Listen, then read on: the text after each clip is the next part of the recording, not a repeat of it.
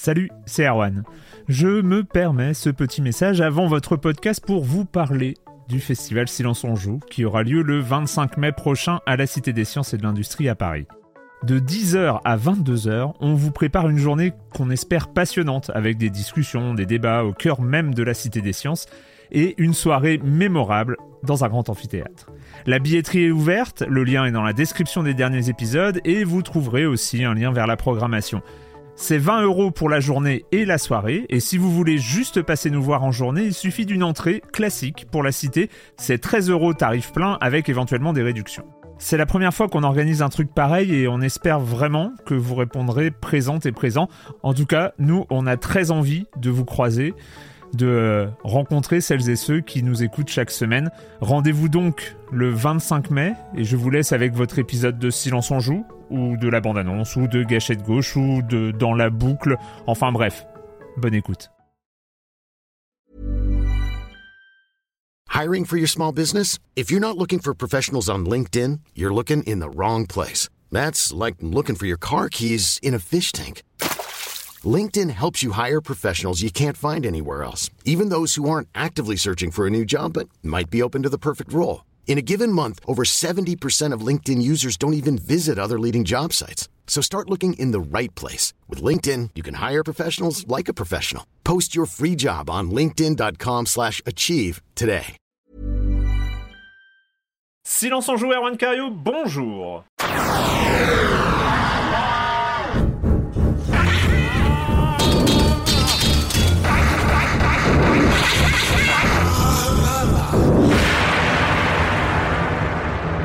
Au programme cette semaine, au programme de cette avant-dernière émission de 2021. Ouh, déjà, déjà. pas Mais possible. oui, mais oui, la semaine prochaine, la semaine prochaine, bilan de l'année, tout ça, tout ça. Enfin, vous connaissez la tradition. Donc, au programme de cette semaine, nous allons parler de Halo Infinite, de Farming Simulator 2022, parce qu'il faut, oui, c'est un jeu important, ou pas, enfin, on va en parler de toute façon. Et on va enfin parler, avec un tout petit peu de retard, mais on y arrive, de Psychonauts 2.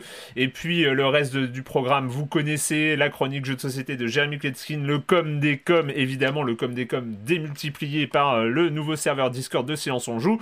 Et puis, des news où on va passer un peu de temps parce qu'il y a des choses à dire sur ce qui s'est passé cette semaine. Bref, c'est le programme de cette émission de Silence on Joue et je commence en accueillant trois de mes chroniqueurs favoris. Corentin Benoît Gonin de West France. Salut Corentin. Salut Erwan. La forme, comment ça Eh va ben écoute, ça va bien, ça va plutôt bien. Vivement la... les vacances de fin d'année, j'ai envie de dire. Moi j'ai hâte, hein. Franchement. C'est- Même si euh, dans mon cas, ça veut dire Tour de France de la famille euh, et que c'est rarement euh, reposant, mais oui, Dans quel état va-t-on le retrouver? C'est ça la question. on verra. Dans un état, euh, on va dire, gonflé par euh, le foie gras et le ce genre de choses, on verra. Patrick Helio, salut Patrick. salut Arwan, salut à tous. Alors j'espère que mon micro sonne mieux que la semaine dernière. On a eu des petits soucis, j'en suis bien désolé parce que c'était assez, euh, assez terrible à écouter. Donc le, voilà, Ah. on a eu un petit problème de réglage. hein, Je découvre le matériel. Donc là, a priori, ça devrait être un peu moins pire. Et je sais Voilà, que Arwan, inécoutable, mais peut-être qu'Arwan a un peu rattrapé le coup. Eh ouais, il a souffert, euh, je crois. Il a vraiment souffert sur le- la gestion du son. Donc voilà, c'était la parenthèse. J'ai fait ce que j'ai pu. Euh, ça a été long et, et- long et fastidieux, mais c'est vrai que de, de, de fait, le, le son était super saturé euh, au Ça pour départ. un petit bouton qui était mal allumé. Et voilà. J'espère que ça va mieux se passer cette semaine parce que c'est vrai que ça pouvait être pénible à, à écouter. Mais bon, voilà, on est là. non, on- non, c'était cool. Ça va. C'était ça va c'était juste un peu court. C'était 1h47, c'est c'est court maintenant. Limite déceptif hein, quand on passe pas les deux heures. Attention. hein. Bah, on va Ouais. régler ça. On y va. On va régler ça. hein. D'ailleurs, grande première, j'ai pris le temps de vous écouter sans rien faire d'autre. Enfin, si, j'ai lancé une partie de Spelunky, mais c'est l'équivalent de ne rien Oh, faire. mais tu faisais Voilà, rien. Oui, c'est comme si Voilà, il n'y toi, avait, pas, y avait des courses, euh, il y avait pas des courses ou euh, du repassage ou je ne sais quelle La autre vaisselle, la activité vaisselle. Euh, c'était un- là, c'était pour vous. Je, je, je- j'ai- Ah, je Ah oui, t'as tout arrêté. pour tout arrêté pour écouter Silence on joue quoi. Ah, je me suis mis sur Spelunky, euh, cerveau en mode pause, euh, voilà quoi. Eh bien. C'est très agréable. Et Marius Bien, Chapuis. Salut Marius. Hello. Toi aussi, tout va bien? Beaucoup Ouais. de travail Beaucoup de Non, travail, hein, j'ai l'impression, c'est- Marius, cette, euh, c'est en, en ce moment. hein. Euh, ouais, il y avait des trucs à écrire. Voilà, c'est ça. Il en reste quelques-uns. Mais ce qui fait qu'il y aura des trucs à lire. C'est ça qui est bien. C'est le pas. Ben oui. Hein, forcément. Euh, on va, bah, on va, écoute. tant que tant, tant, tant que tu as ton micro, euh, eh ben on va commencer avec toi, Marius, parce que c'est ça date de quelques il y a quelques heures. Ah, tu veux Euh, commencer en- par un quiz? Par un quiz. on va parler on va parler de quoi? Eh ben, vous de deviner, vous n'êtes pas chez BIP pour le salaire, vous êtes ici pour la culture d'entreprise et le portfolio diversifié de jeux. Qu'est-ce que ça peut être comme entreprise? Activision. Oui, presque.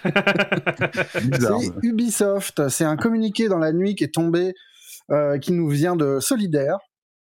euh, Dans la nuit de mercredi qui- à jeudi. hein, oui, pardon, dans la nuit de mercredi à jeudi, tout à fait, euh, de Solidaire, donc syndicat euh, du jeu vidéo, qui pointe euh, bah, cette déclaration. Vous n'êtes pas chez Ubisoft pour le salaire, vous êtes ici pour la culture d'entreprise et le portfolio diversifié de jeux. Et ça vient de Annika Grant, qui est la nouvelle Chief People Officer, comprendre la Mhm. nouvelle directrice des RH, nommée par Ubisoft en avril et en provenance de Uber. Ce qui est marrant, c'est que cette histoire de salaire, ça tombe quelques jours après le hashtag GameDevPaidMe, Mm. euh, où tous les, enfin, où tous, non, mais où pas mal de salariés du jeu vidéo euh, ont partagé leur leur salaire pour euh, pour se protéger, euh, enfin pour arrêter d'être isolés et pour dire voilà, moi je gagne tant. et- Mais bon, là c'est pas, c'est probablement pas lié, mais c'est marrant de de, pige euh, pour les Voilà. game dev. quoi. Voilà, c'est que plus les gens communiquent et savent combien les autres sont payés, plus ils sont en, en position de, euh, de, de se battre pour leur propre salaire. C'est ouais, euh, ça leur permet d'établir des grilles salariales dans, dans leur tête, quoi. c'est ça, plus de exactement. transparence. Et solidaire, donc moi je vais me contenter de citer, hein, parce que dans ce genre d'affaires on évite le commentaire. Donc solidaire continue en demandant, ben, c'est très bien, mais de quelle culture d'entreprise est-il question à Ubisoft? Et il rappelle qu'en octobre, euh, Annika Grant avait donné une conférence sur le changement de culture au sein de l'entreprise, en disant qu'il fallait mettre les employés au cœur du processus. Solidaire rajoute que visiblement les employés, ça ne, ça ne comprend pas les représentants du personnel, qui sont eux tenus éloignés de ces processus. Donc employés, oui, mais de façon individuelle et sans représentation. Euh, Solidaire rajoute que euh, cette dame a donné une interview très récemment au site Axios, euh, où elle insiste sur le fait que Ubi ne protège ni ne promeut les managers délinquants. Mais elle se garde, en revanche, quand elle est interrogée sur la question, de tout commentaire sur les cas individuels. Solidaire, de son côté, note que ça permet du coup de ne pas évoquer le cas du directeur créatif et du producteur de AC Infinity qui arrive bientôt, qui est le prochain Assassin's Creed sur la liste, qui sont, euh, selon Solidaire, je continue de citer, tous deux connus pour des faits de harcèlement sexuel ou moraux, qu'il n'est pas question non plus de discuter du cas de l'ex-directeur de la Fun House, qui est une sorte de labo chez Ubi, qui a été promu euh, vice-président malgré son comportement toxique. Pas question non plus, donc, selon Solidaire, d'évoquer le cas de l'ancien managing director de Ubi Singapour déplacé à Paris, même s'il est connu pour son comportement toxique. Bref, Solidaire est pas trop content. Et, euh, cite un mail qu'a envoyé Annika Grant le 26 octobre, qui dit Je sais combien cela peut être frustrant de lire dans les médias certains articles qui sèment le doute sur notre intention ou notre capacité réelle à impulser le changement ou d'entendre certains groupes. J'imagine que là, elle fait référence à Better Ubisoft, qui est un groupe de salariés euh, qui, épingle tous les jours euh, Ubisoft sur son, absence de réponse à diverses euh, demandes de- davantage de transparence. Et donc, je finis la phrase, pardon, à impulser le changement ou d'entendre certains groupes remettre en cause nos efforts collectifs. Donc là, en gros, Solidaire faute aux s'insurge voilà, sur le fait que aux médias. la RH remet la faute sur les médias et sur euh, les, les quelques salariés qui seraient pas contents et qui, qui mettraient tout ça sur la place publique. Pour revenir rapidement sur l'interview que cette dame a donnée à Axios la veille de l'annonce euh, des NFT par Ubisoft, on y reviendra. Euh, donc la RH précise que le volume de cas qui remontent via les canaux de communication mis en place après les scandales euh, montre que les cas qui remontent sont en train de chuter et que la gravité des faits rapportés aussi. Euh, je ne fais que citer. Elle, euh, elle note aussi que en termes d'emploi des femmes, les objectifs auraient été dépassés, que cette année Ubisoft aurait employé, aurait embauché 32% de, femmes. Enfin 32, non, c'est pas très clair ce que je dis. 32% des embauches cette année réalisées par Ubisoft concernent des femmes, ce qui est mieux apparemment que les objectifs qui s'étaient fixés. Et, euh, et, donc, elle dit on ne déplace pas ou on ne promeut pas des agresseurs connus. Au terme des investigations, si, si les employés sont toujours chez Ubisoft, précise-t-elle, ils ont été sanctionnés ou exonérés de toute accusation. Et c'est là donc qu'elle refuse de commenter les cas individuels. C'est euh, juste, euh, enfin, il faudra, il faudra qu'on vérifie. C'est, j'avais pas euh, vu cette partie de la citation, mais que 32% de femmes c'est au-dessus des objectifs, ça me semble, ça me semble bizarre. Mais parce que en fait, ils avaient, je crois qu'il y avait des objectifs affichés de passer de 24 à 28% de femmes dans ouais, mais ça c'est sur l'intégralité d'Ubisoft. Voilà sur l'intégralité. En quelques années, je crois que c'était en 3 il s'était donné 3 ou 4 ans, mais euh, quand on avait fait les calculs, en fonction du nombre d'embauches, c'était euh, c'était plus que 30% de femmes, justement pour monter le pourcentage général des femmes euh, dans Ubisoft, il fallait limite que les embauches soient à 50-50.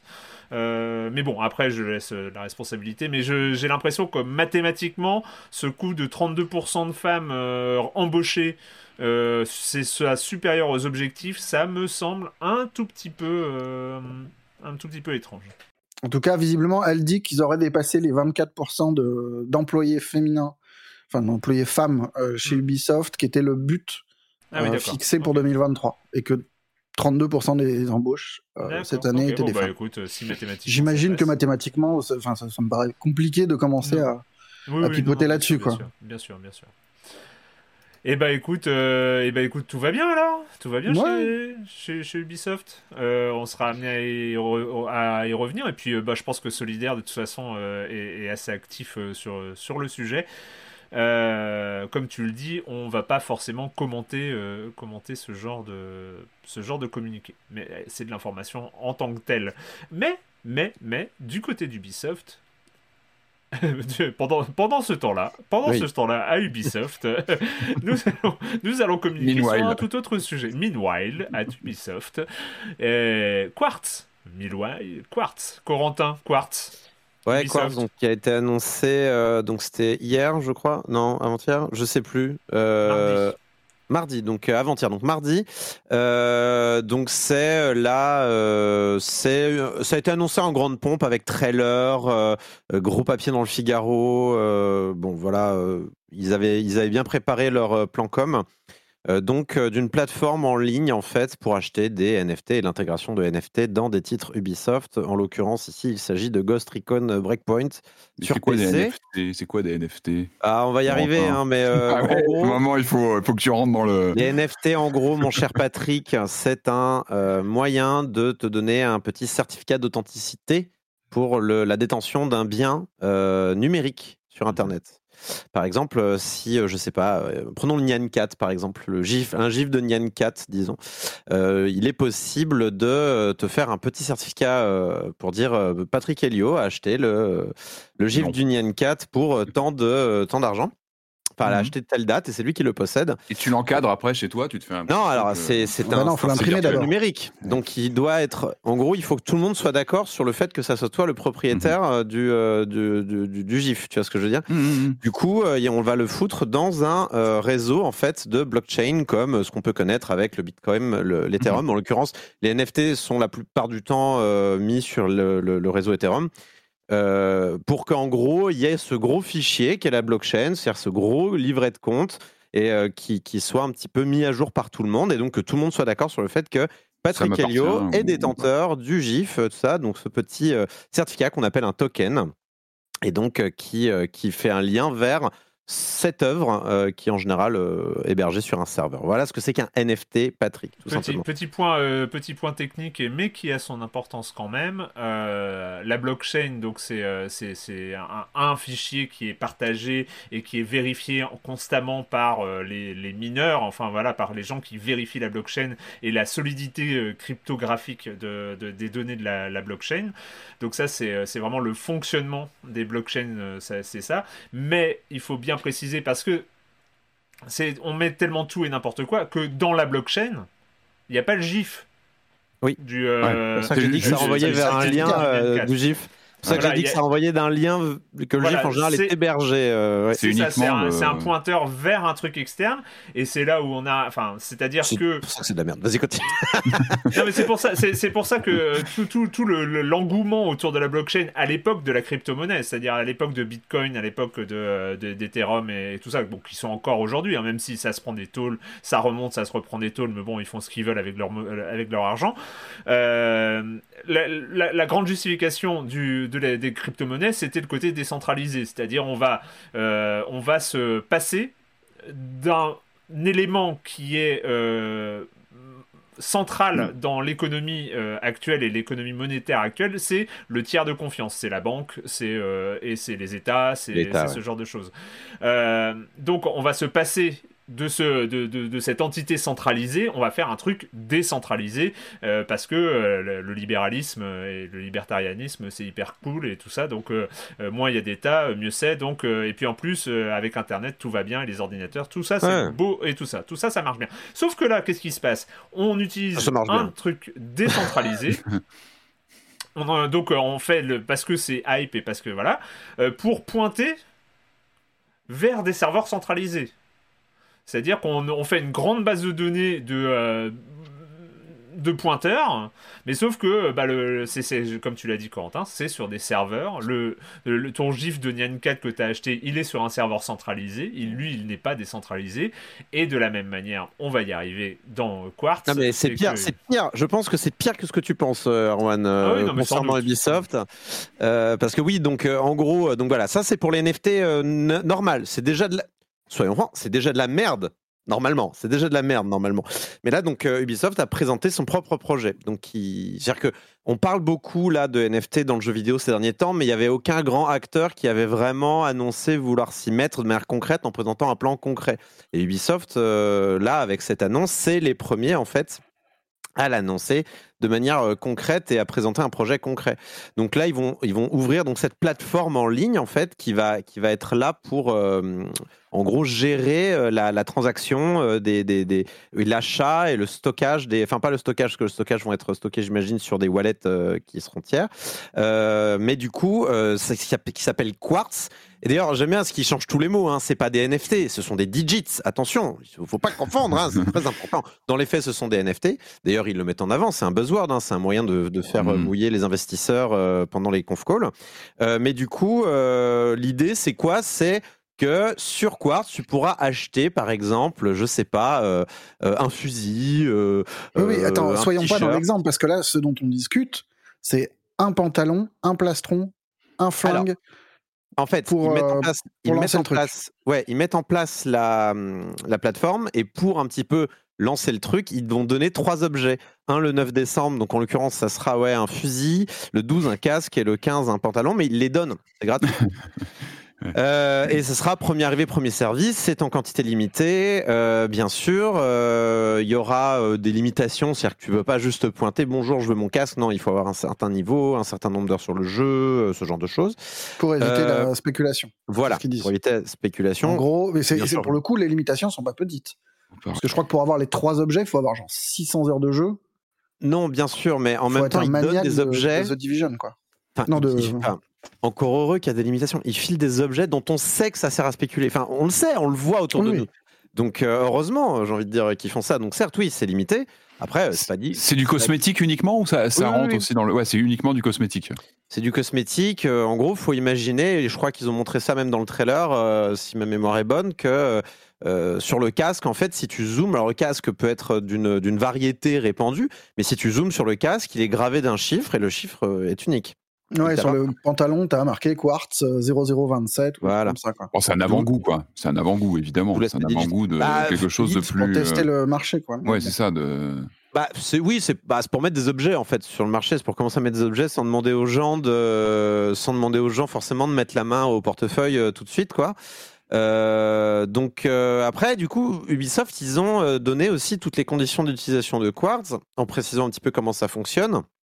Donc ils, utilisent, alors ils ont bien vu venir en fait d'un point de vue de com toutes les critiques sur le, notamment le l'aspect énergivore hein, de, de, de, de, la blockchain qui est connu hein, pour le pour le pour le pour le Bitcoin ou l'Ethereum aujourd'hui qui, qui, sont encore comme on dit en proof of work.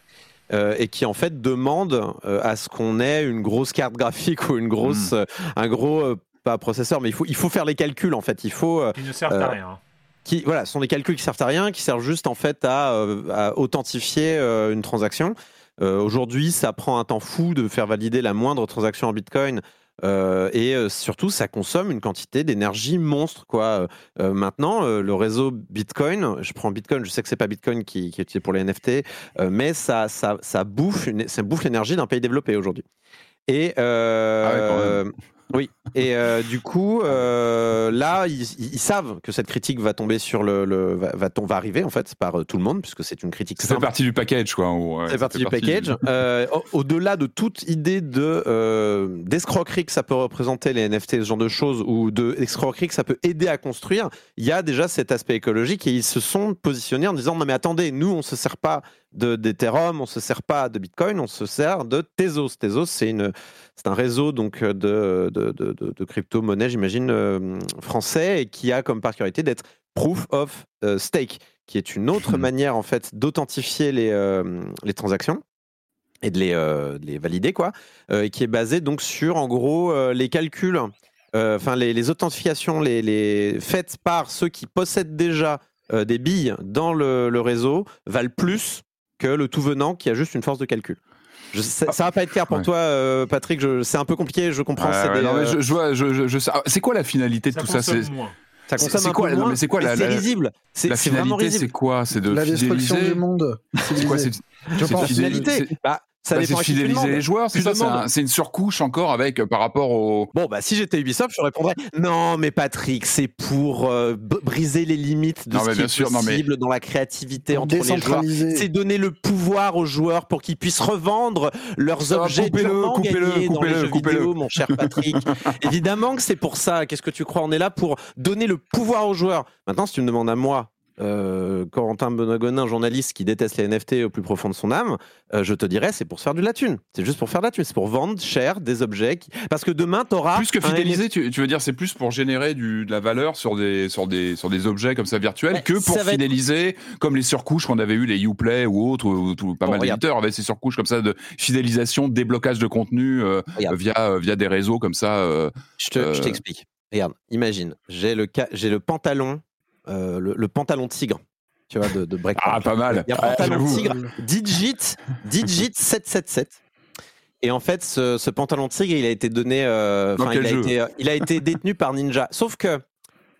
sauf qu'il faut savoir que sur le certificat donc numérique que je t'ai expliqué tout à l'heure, Patrick, mmh, il y a écrit que le pantalon a été détenu par Ninja. Tu as l'historique de tous les de tous les gens qui ont détenu. Qui non plus, ne l'ont plus du coup C'est un peu comme détenir. Donc ce pantalon qui a été détenu par Ninja, après tu peux le vendre. Et, il, a été unique par Ninja et c'est impossible, c'est impossible de le falsifier. c'est un objet unique, ça devient un objet. Euh, C'est un objet qui est unique et c'est un peu comme détenir les, euh, je sais pas, les baskets de, Michael Jordan ou ce genre de choses. Donc évidemment que tu peux faire beaucoup d'argent avec euh, ce genre de système-là. Tu vois ce que je veux dire? Le but, il est uniquement mercantile de, de, collectoriser encore plus. De... En fait, ils veulent recréer une forme de marché de l'art, mais euh, de, dans, dans, le, dans le jeu vidéo. Alors c'est assez marrant, et je fais juste une petite parenthèse, ce qui est assez marrant, c'est que ce que tu expliques, Corentin, qui a l'air d'être le summum du cynisme, euh, ça, c'est, on est encore sur les discours officiels, c'est-à-dire euh, créer du marché de l'art, et, etc. C'est finalement le discours des NFT. Euh, on peut aller aussi plus loin, c'est-à-dire que finalement cette finalité-là n'a que peu d'importance parce que c'est de la théorie, c'est du fantasme, et que la seule chose qui compte aujourd'hui, c'est de lancer un truc avec NFT dedans pour, comme tu l'as dit, euh, faire, euh, faire défaillir euh, des investisseurs un peu trop sensibles et, qui, qui vont se dire oh, j'ai trop de millions, j'ai trop de millions sur mon compte en banque, il faut que je les mette chez Ubisoft parce qu'ils font des NFT. Et, et, parce que parce qu'on est sur, ce, sur cette bulle qui est une bulle non pas des NFT elles-mêmes, mais de Elle existe, elle existe à certains moments. On a, on a entendu parler de ces, de ces trucs aux Philippines et euh, de, mm. de, ces, de ces systèmes de, de cartes à collectionner NFT, mm. etc. Mais qui ressemblent. Les... Aujourd'hui, les marchés des NFT, c'est des pyramides de Ponzi. Donc, euh, enfin, ce n'est que ça. Donc, euh, le fantasme, il n'est pas là. Il est sur lancer des trucs avec blockchain NFT dedans et si vous avez un peu de métaverse, c'est mieux, pour, euh, pour séduire des investisseurs qui ont trop d'argent, en fait. C'est du buzzword. Ouais, c'est du buzzword. Ce qui est terrible, c'est quand on leur dit, il y a un papier de, de Game Cult comme ça qui, qui est en direct, enfin qui, qui rencontre le mec qui chapeaute ça chez Ubisoft. Et même quand, il, quand, quand la question de la pyramide de Ponzi est évoquée, les réponses sont incompréhensibles en fait. Il y a une espèce de truc complètement maboule de, de, de, déconnexion du réel. Et enfin, moi, je, je comprends plus rien. je, pense que complètement dingue, quoi à ce niveau-là, les gens, je suis sûr qu'il y a des gens qui sont vraiment convaincus. Il y en a, et il y en a qui sont laissés convaincre. Je pense aussi qu'il y a des tas de gens qui savent exactement de quoi ils parlent, qui savent exactement euh, ce qui va se passer. En l'occurrence, euh, euh, comme tu le dis, une pyramide de Ponzi, donc des gens qui sont là pour faire monter la sauce et ensuite tout dropper avant que la pyramide ne s'effondre. après, je pense aussi que ce système-là ne peut fonctionner qu'avec des grands principes. Tu parlais tout à l'heure du rêve un petit peu libertarien de, du Bitcoin et qui qui peut-être, en effet, au début du Bitcoin, moi aussi, j'étais assez convaincu. Je fais, ah, c'est intéressant comme système, en effet. Il y a quelque chose de fascinant, en effet, dans, dans l'aspect un petit peu décentralisé, d'avoir une monnaie décentralisée sans middleman, sans euh, ce genre de choses. Mais le problème, c'est qu'aujourd'hui, on voit dans les faits comment ça fonctionne et qu'il n'y a pas que du mauvais dans la centralisation parfois, et que c'est bien d'avoir des arbitres aussi, euh, tant que ces arbitres sont surveillés, démocratiquement élus et ce genre de choses.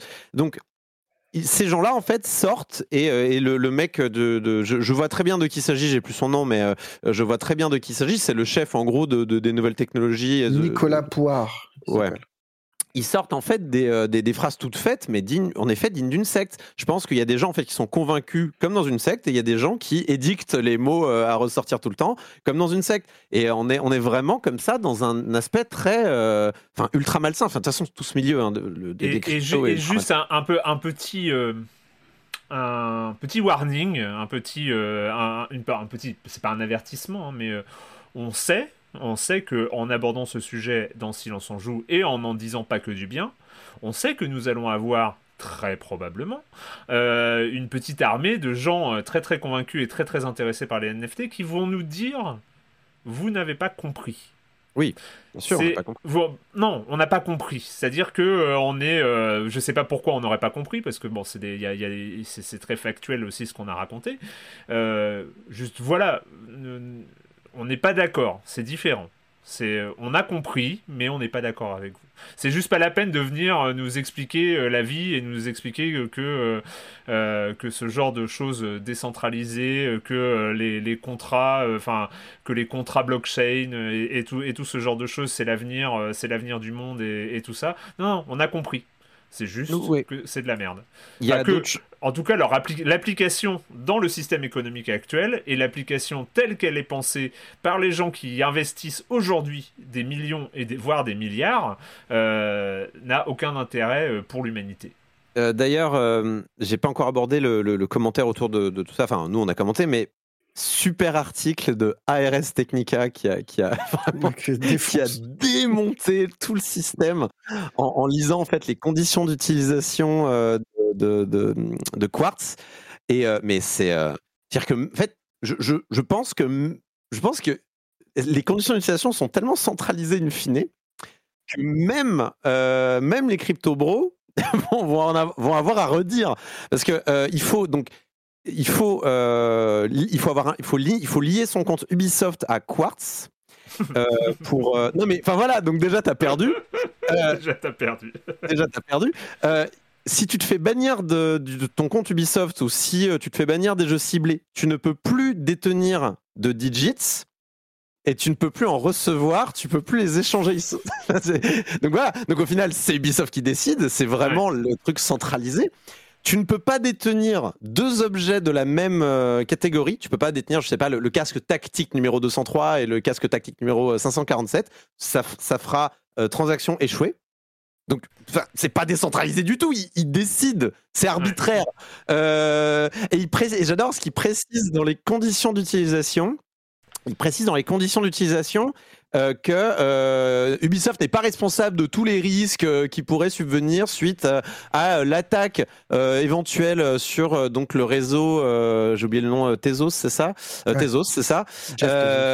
Et, et, ils expliquent que surtout que le réseau, dans les conditions d'utilisation, ils expliquent que le réseau peut être sujet à, des attaques de cyber, de, de, de, à des attaques. C'est incroyable. C'est-à-dire que on contrôle tout ce qui est important et on vous laisse avec toutes les merdes. C'est formidable, c'est vraiment formidable. Ah, j'ai oublié, bien sûr. Vous détenez bien sûr le, casque tactique euh, numéro 307, mais vous ne détenez pas la propriété intellectuelle. Faut pas déconner. Vous pourrez pas faire des travaux dérivatifs ou dessus ou quoi. C'est pas possible.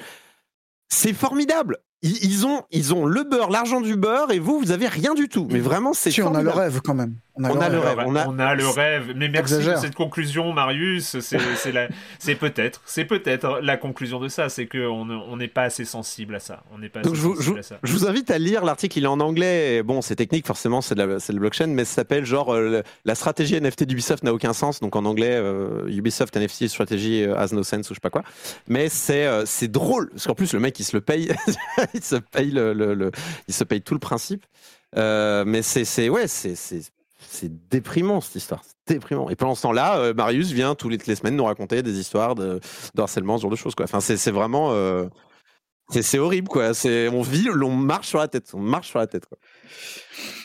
Non, et puis c'est pas comme s'il y avait vaguement une petite crise d'énergie, de, de, ressources, de machin, et qu'on avait vraiment besoin de ce truc-là. C'est clair. Mm, mm.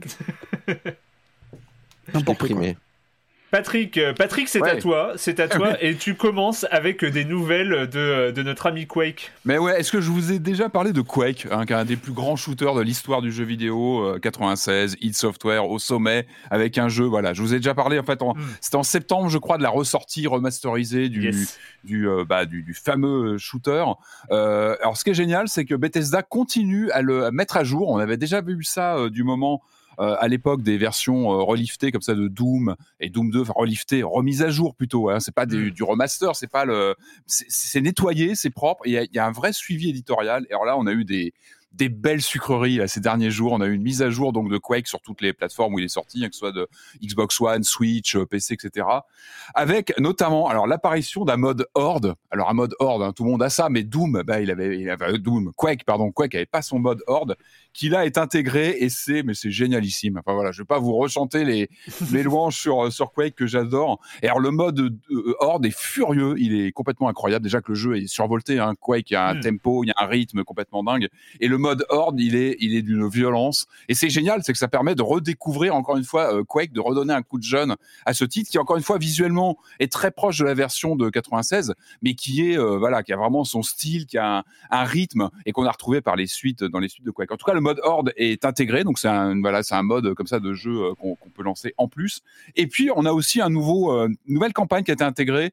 Euh, je crois que c'est une campagne qui avait été déjà développée il y a quelques temps par des modeurs. Il y a une interview d'ailleurs de ces gens-là sur le site de Bethesda qui est vraiment intéressante. Je crois que le créateur c'est Christian Grevert qui parle de comment il a créé ce, ces, je crois que c'est deux grands niveaux avec une ambiance très gothique. Enfin, on est dans Quake, donc on est vraiment dans les codes graphiques.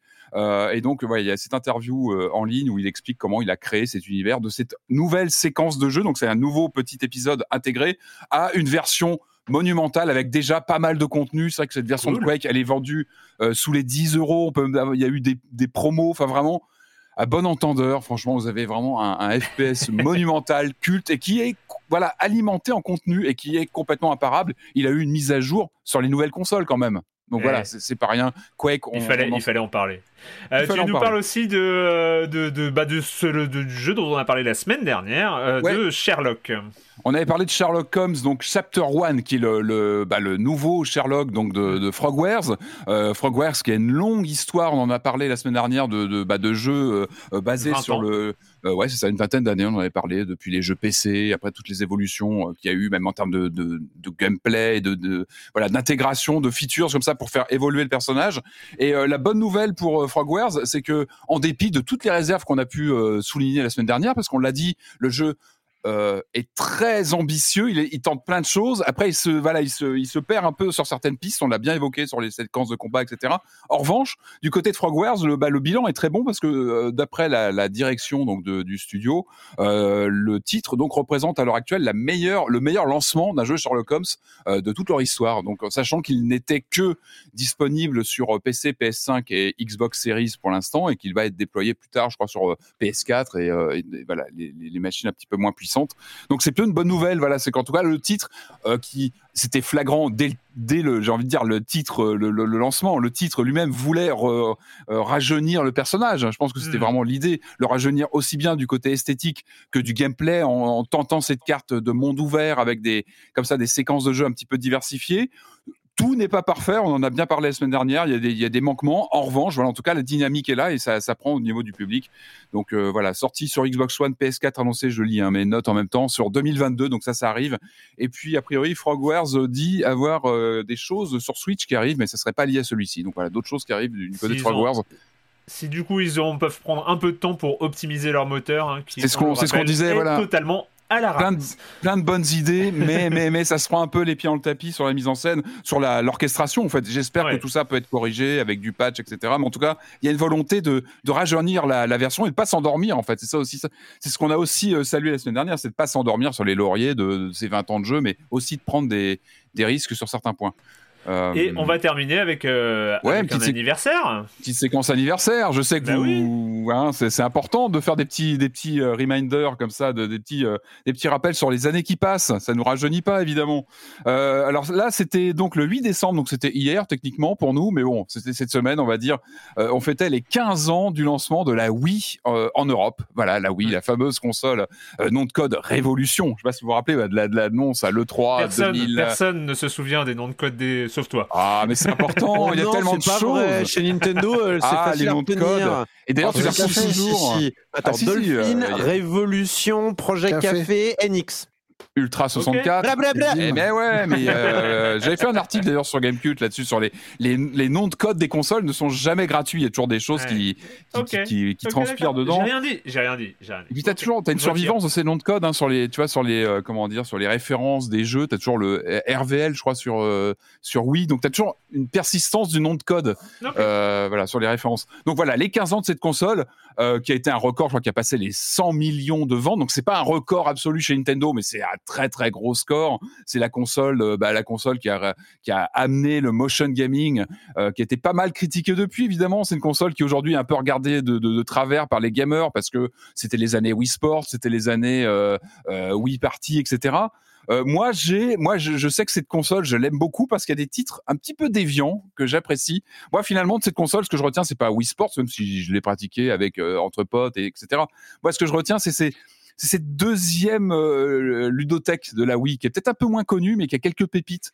Euh, qui moi me voilà m'ont vraiment marqué. Je pense à Zack and Wiki par exemple, qui était ce jeu d'aventure très cartoon de chez Capcom, qui utilisait de façon brillante le motion gaming avec de. C'est la meilleure utilisation hein, des, des ah bah, C'était un, c'était un, tour de force. Et moi, ouais. je, je, retiens ces titres-là un petit peu un petit peu déviants, on va dire, qui sont moins mainstream, qui sont peut-être moins euh, dans les grands classiques ou dans les hey, tops Patrick, de vente Patrick, de, de, de, la Wii. Ouais. Boomblocks. Oui, Steven Spielberg en Boom personne. Il y en a deux d'ailleurs. Il y a deux versions de Boomblocks avec euh, Spielberg qui avait eu l'idée comme ça de créer un jeu euh, à puzzle qui n'était pas du tout narratif. C'était d'ailleurs c'était assez étonnant de la part de, de Spielberg. Euh, J'ai noté Resident Evil 4, oui, que j'aime bien. Bah ouais, parce qu'il y avait déjà le surprise. motion gaming qui était qui était intégré. Euh, Punch Out, il y avait un bon Punch Out. Et puis il y avait ces titres. Euh, il y a Mad World, Mad World aussi, hein, qui était un titre avec un comment dire un, un cachet visuel noir et blanc c'était un ovni. Bah, le premier Platinum, si je ne m'abuse, en plus. Un des tout premiers, en tout cas. C'était vraiment un des tout premiers avec que, une. Est-ce que je peux avouer que moi, j'avais fini Red Steel ah mais moi aussi, mais, mais je sûr, mais... le mauvais passage dans Red Steel, c'était pas un Red bon Steel jeu. Hein, mais... 2 aussi, Red Steel mais 2. Avec il m'avait fait marrer Red Steel, plus le 1 que le 2 d'ailleurs, bizarrement, mais. Ah, mais il Red avait Steel. son charme Red Steel, même Ouais, s'il est sûr. cassé, hein, c'est un jeu qui est complètement Ah, il est cassé. Complètement cassé, mais euh, qu'est-ce que je me suis marré et puis surtout, euh, ouais, c'était les premières années, c'était le line-up de lancement, je crois, Red Steel. Et t'avais encore cette illusion que les mouvements étaient vraiment, euh, tu vois, retraduits dans le jeu. Après, on a vite compris, bon, t'as eu le Wii Motion Plus qui est intégré sur Red Steel 2 d'ailleurs, je crois, pour avoir un petit peu plus de finition, de finesse mmh. dans la captation des mouvements, mais il y avait un peu ce rêve au tout début de ah c'est voilà les mouvements s'intègrent à l'intérieur. Euh, donc Mad World qui avait un vrai cachet Motion Plus, mais j'avais oublié le ah, bah, Motion Plus. Il faut pas oublier. Bah ouais, moi je galère toujours à le retrouver pour l'enclencher dedans, etc. il y a quelques titres qui l'utilisent. Après, il a même été intégré dans les Wiimotes. En fait, il était carrément intégré dans le hardware des Wiimotes. Je crois que c'est le euh, moi, j'ai quelques jeux en full motion vidéo. J'ai une compile Mad Dog McCree que j'aime beaucoup parce que c'était la console aussi des shooters. Vous savez, les mhm. shooters qu'on avait en arcade, les House of the Dead, euh, les Mad Dog McCree. Bah, mine de rien, c'était super simple d'y jouer sur Wii parce qu'on visait l'écran directement. Dead Space euh, Extraction était un rail shooter aussi. Il était très très bien. Il était très très bien, qui a été après réadapté sur PS3 ou autre. mais donc Mad Dog McCree en full motion vidéo avec une traduction française qui était hallucinante. les Lapins Crétins 2, je me rappelle, qui avait des séquences full motion vidéo. Enfin voilà, la Wii, c'est ça aussi. Et puis euh, quelques paritions physiques de jeux tel tel. Hein. Il y avait du, euh, voilà, il y, a, quelques titres euh, du Retour vers le futur comme ça en physique. et puis des survival un peu, un peu ovni aussi. Je me rappelle d'un Curse Mountain par exemple, des, des, titres. Moi, c'est vraiment cette Wii là. Hein. Il faut, il faut citer Just ah, ben, Bien sûr. Ah, bah, là, on est sur les titres. là, on est sur les titres locomotives qui ont vraiment cartonné, qui ont vraiment surfé sur l'explosion. Mais encore une fois, moi, c'est c'est plus ces petites déviances de jeux un peu bizarres qui ont gravité autour comme ça de, de, des jeux grand public et du euh, bah, des attractions sportives ou autres. Moi, c'était vraiment ces titres un peu expérimentaux, un peu bizarres. Voilà, c'était ça la Wii, donc qui a passé le cap des 100 millions, je crois, de, ventes. Et euh, voilà, moi, je regarde D'ailleurs, on n'en avait pas parlé, mais c'est vrai qu'il y a euh, aujourd'hui, qu'est-ce qui reste du motion gaming? Bah, on en a parlé un petit peu. Moi, c'est intégré par exemple sur RE4 VR. Tu as un peu de ça. Il y, a la VR, il y a la VR qui se sert de ça, et il y a les euh, les, les Joy-Con de la Switch qui sont encore qui ont encore les capteurs de, motion gaming. Ouais, ou la, manette. Mais c'est vrai que bah, rien que le fait qu'il n'y ait pas de Kinect Series X, Ouais, quel dommage, quel dommage. ça, ça... non, mais c'est vrai en plus. Ah, c'est vrai. vrai c'est deux approches différentes, je trouve, du, motion gaming. C'est-à-dire qu'il y avait euh, l'approche à la Sony avec ses moves là qui mm. repéraient les, les, boules, tout ça. Et qui sont arrivés sur la VR d'ailleurs. Voilà. qui ont été, pareil, convoqués pour la VR et Kinect euh, qui voilà enfin il y a l'aspect en fait il y a l'approche caméra et l'approche gyroscope et on voit quand même que c'est l'approche gyroscope qui, qui est retenue in fine, hein, euh. donc euh, moi je pense que la la, la Wii a plutôt gagné son pari in finale c'était peut-être une vraie révolution in fine je, je, trouve. Oui puis elle a élargi le jeu vidéo. Enfin on, peut critiquer le, et puis c'est une console mais... qui se joue encore. Enfin pardon mais ah moi j'ai ça m'arrive d'aller déposer mes enfants chez des gens qui jouent à la Wii. Et, euh, enfin, ça existe encore, je dis, encore une utilisation qui n'est pas juste rétro gaming, quoi. En fait, ça, ça réussit à, à supplanter le nom de Nintendo comme mot mmh. pour dire console voyez ce que je veux dire? Mmh. C'est-à-dire que la, la, la, mère de famille qui s'y connaît pas trop, des années 80, ou le père de famille qui s'y connaît pas trop, il dit arrête de jouer avec ta Nintendo, bah, c'est devenu arrête de jouer à la Wii, quoi. Tu vois, il y a le, mot Wii maintenant euh, signifie. Euh, et le problème, c'est console aussi, quoi. Le problème, ça a été la Wii U qui était censé euh, surfer sur ce nom justement comme tu dis Corentin ce nom qui était vraiment devenu une sorte de, symbole comme voilà une marque en elle-même et la Wii U s'est plantée ce qui a prouvé aussi que finalement c'était pas gagné d'avance qu'il y a eu une sorte de, bulle à un moment donné autour de la Wii qui a vraiment trouvé son public avec des technologies embarquées de façon très maligne et en termes aussi de marketing. Et la Wii U a pas su transformer euh, ça. Il a fallu attendre la génération suivante pour que la Switch reprenne un peu de, des couleurs. On en parlera pour les 15 ans de la Wii U. Euh, euh, voilà, bah merci Patrick. avant, avant le com des com, évidemment, évidemment, petit point abonnement, petit point abonnement de soutien hmm. à Silence en Joue. Hein. bah oui, c'est un peu le. Donc ça fait deux semaines qu'on a lancé l'offre d'abonnement à Libération, donc en soutien à Silence en Joue. Je rappelle que cette offre est à 5 euros par mois au lieu de 9,90 euros et c'est spécialement conçu pour les auditoristes qui souhaiteraient soutenir Silence on joue. Et mmh. c'est, cette offre elle, nous permet aussi de comptabiliser les soutiens dans le temps, c'est-à-dire elle permettra d'ici un an de vous dire aujourd'hui vous êtes euh, mmh. un, tel nombre à soutenir. Ah, vous n'êtes plus que 12, c'est ça. Euh, elle permet aussi, je rappelle quand même, parce que c'est l'offre, c'est un offre d'abonnement à libération.fr, donc euh, ça permet d'avoir accès à tout libération.fr. Euh, c'est quoi? C'est les articles, les enquêtes, les newsletters, comme bah, il y a chez Paul, il y a Libé Culture, qui est une newsletter de Libération, n'est-ce pas, Marius?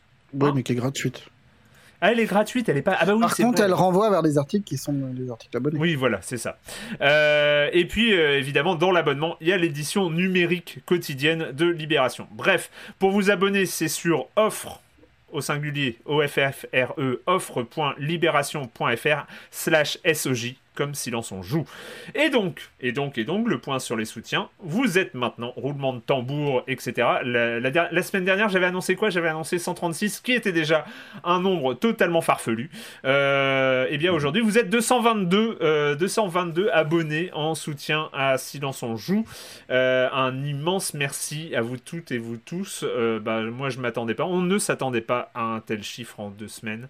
C'est clair. Hein. on s'attendait tellement pas à ça. Ah euh, et d'après les, les, premiers retours, hein, personne à Libé ne s'y attendait. Hein. C'est, euh, c'est, voilà, ça, ça, a un peu, ça a un peu pris euh, tout le monde de court cet engouement.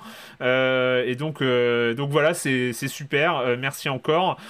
comme promis, je vous tiendrai au courant dans la durée de l'évolution de ces soutiens. Si vous finissez à 12 à soutenir Silence on joue, on pourra le dire.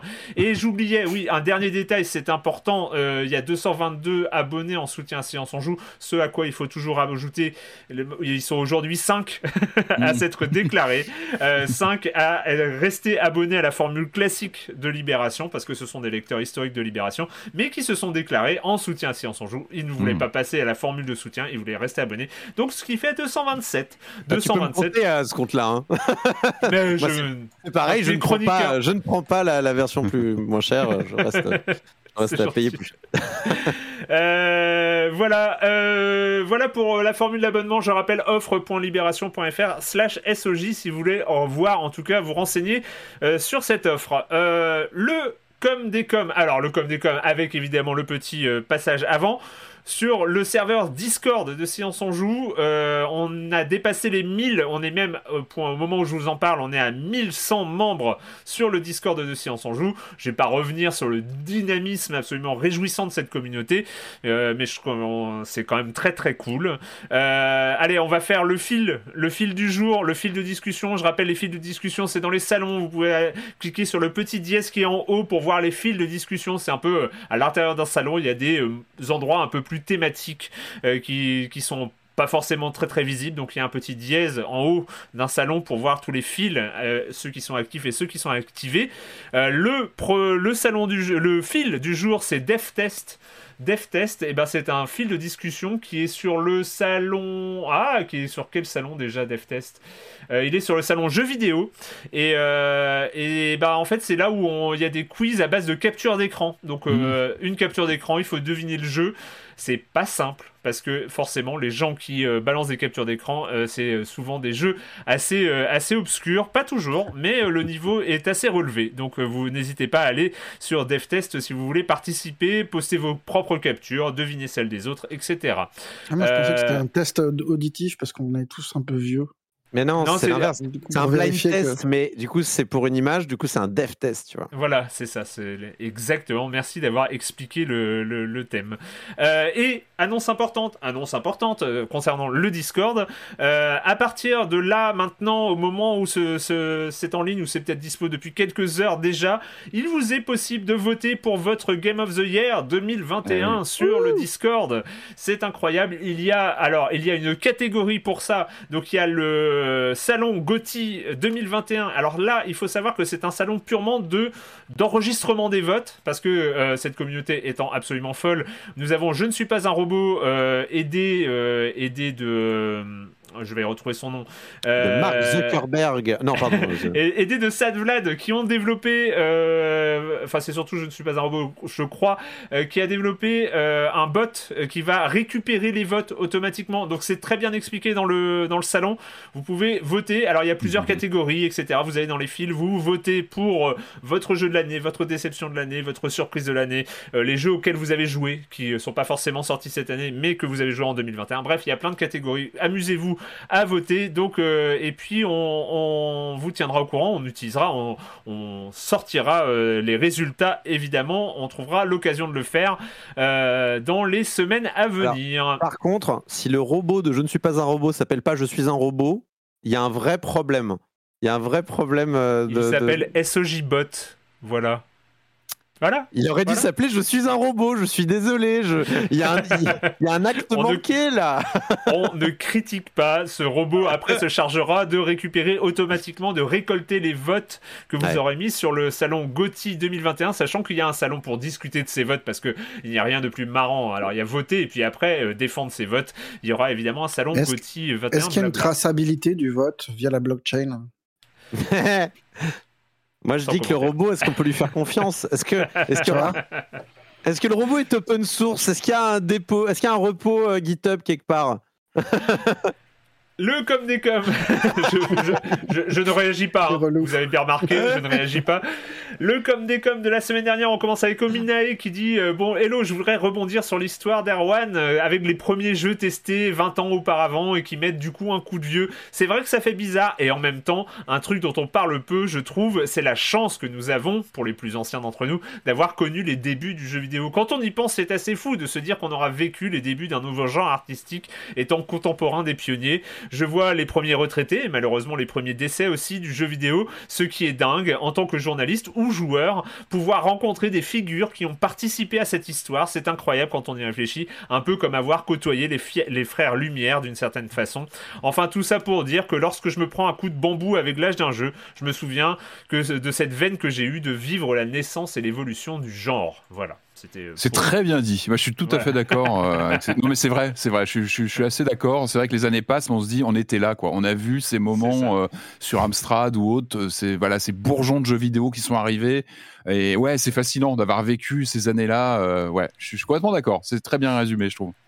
Tout à fait. Euh, S.Mi euh, qui euh, dit euh, J'ai passé à, propos de Westland Golf Club, j'ai passé les 12 premiers niveaux. Ce jeu est génial, tout simplement. L'univers, la DA, la radio. Je voulais citer ça parce que, alors, il a écouté, il a directement pris, il a complètement accroché et il a eu raison. je ne peux que conseiller ce Westland Golf Club qui existe, on l'a appris sur les commentaires, qui existe depuis assez longtemps sur, sur Android et iPad. il était disponible depuis quelques années déjà, mais sans le mode histoire. voilà c'est tout ça pour dire n'hésitez pas. Hein. Euh, Oyoyo qui dit euh, quand Erwan a demandé à Julie sa référence pour les jeux d'enquête, je me suis mis à hurler Obradine et je n'ai pas été déçu par sa réponse. Euh, et il signale aussi que Sylvain Tastet, qu'on salue au passage, alias Oupi chez JV, a signalé récemment l'apparition d'une démo d'un jeu qui s'en approche un peu, The Case of the Golden Idol. Et effectivement, il y a des ah. similitudes sur la manière de reconstituer un récit à partir de textes à trous à compléter en observant des scènes figées en 2D ce coup-là. J'attends sa sortie avec impatience. Le Sherlock, je me le garde dans un coin de la tête le jour où il passera en solde.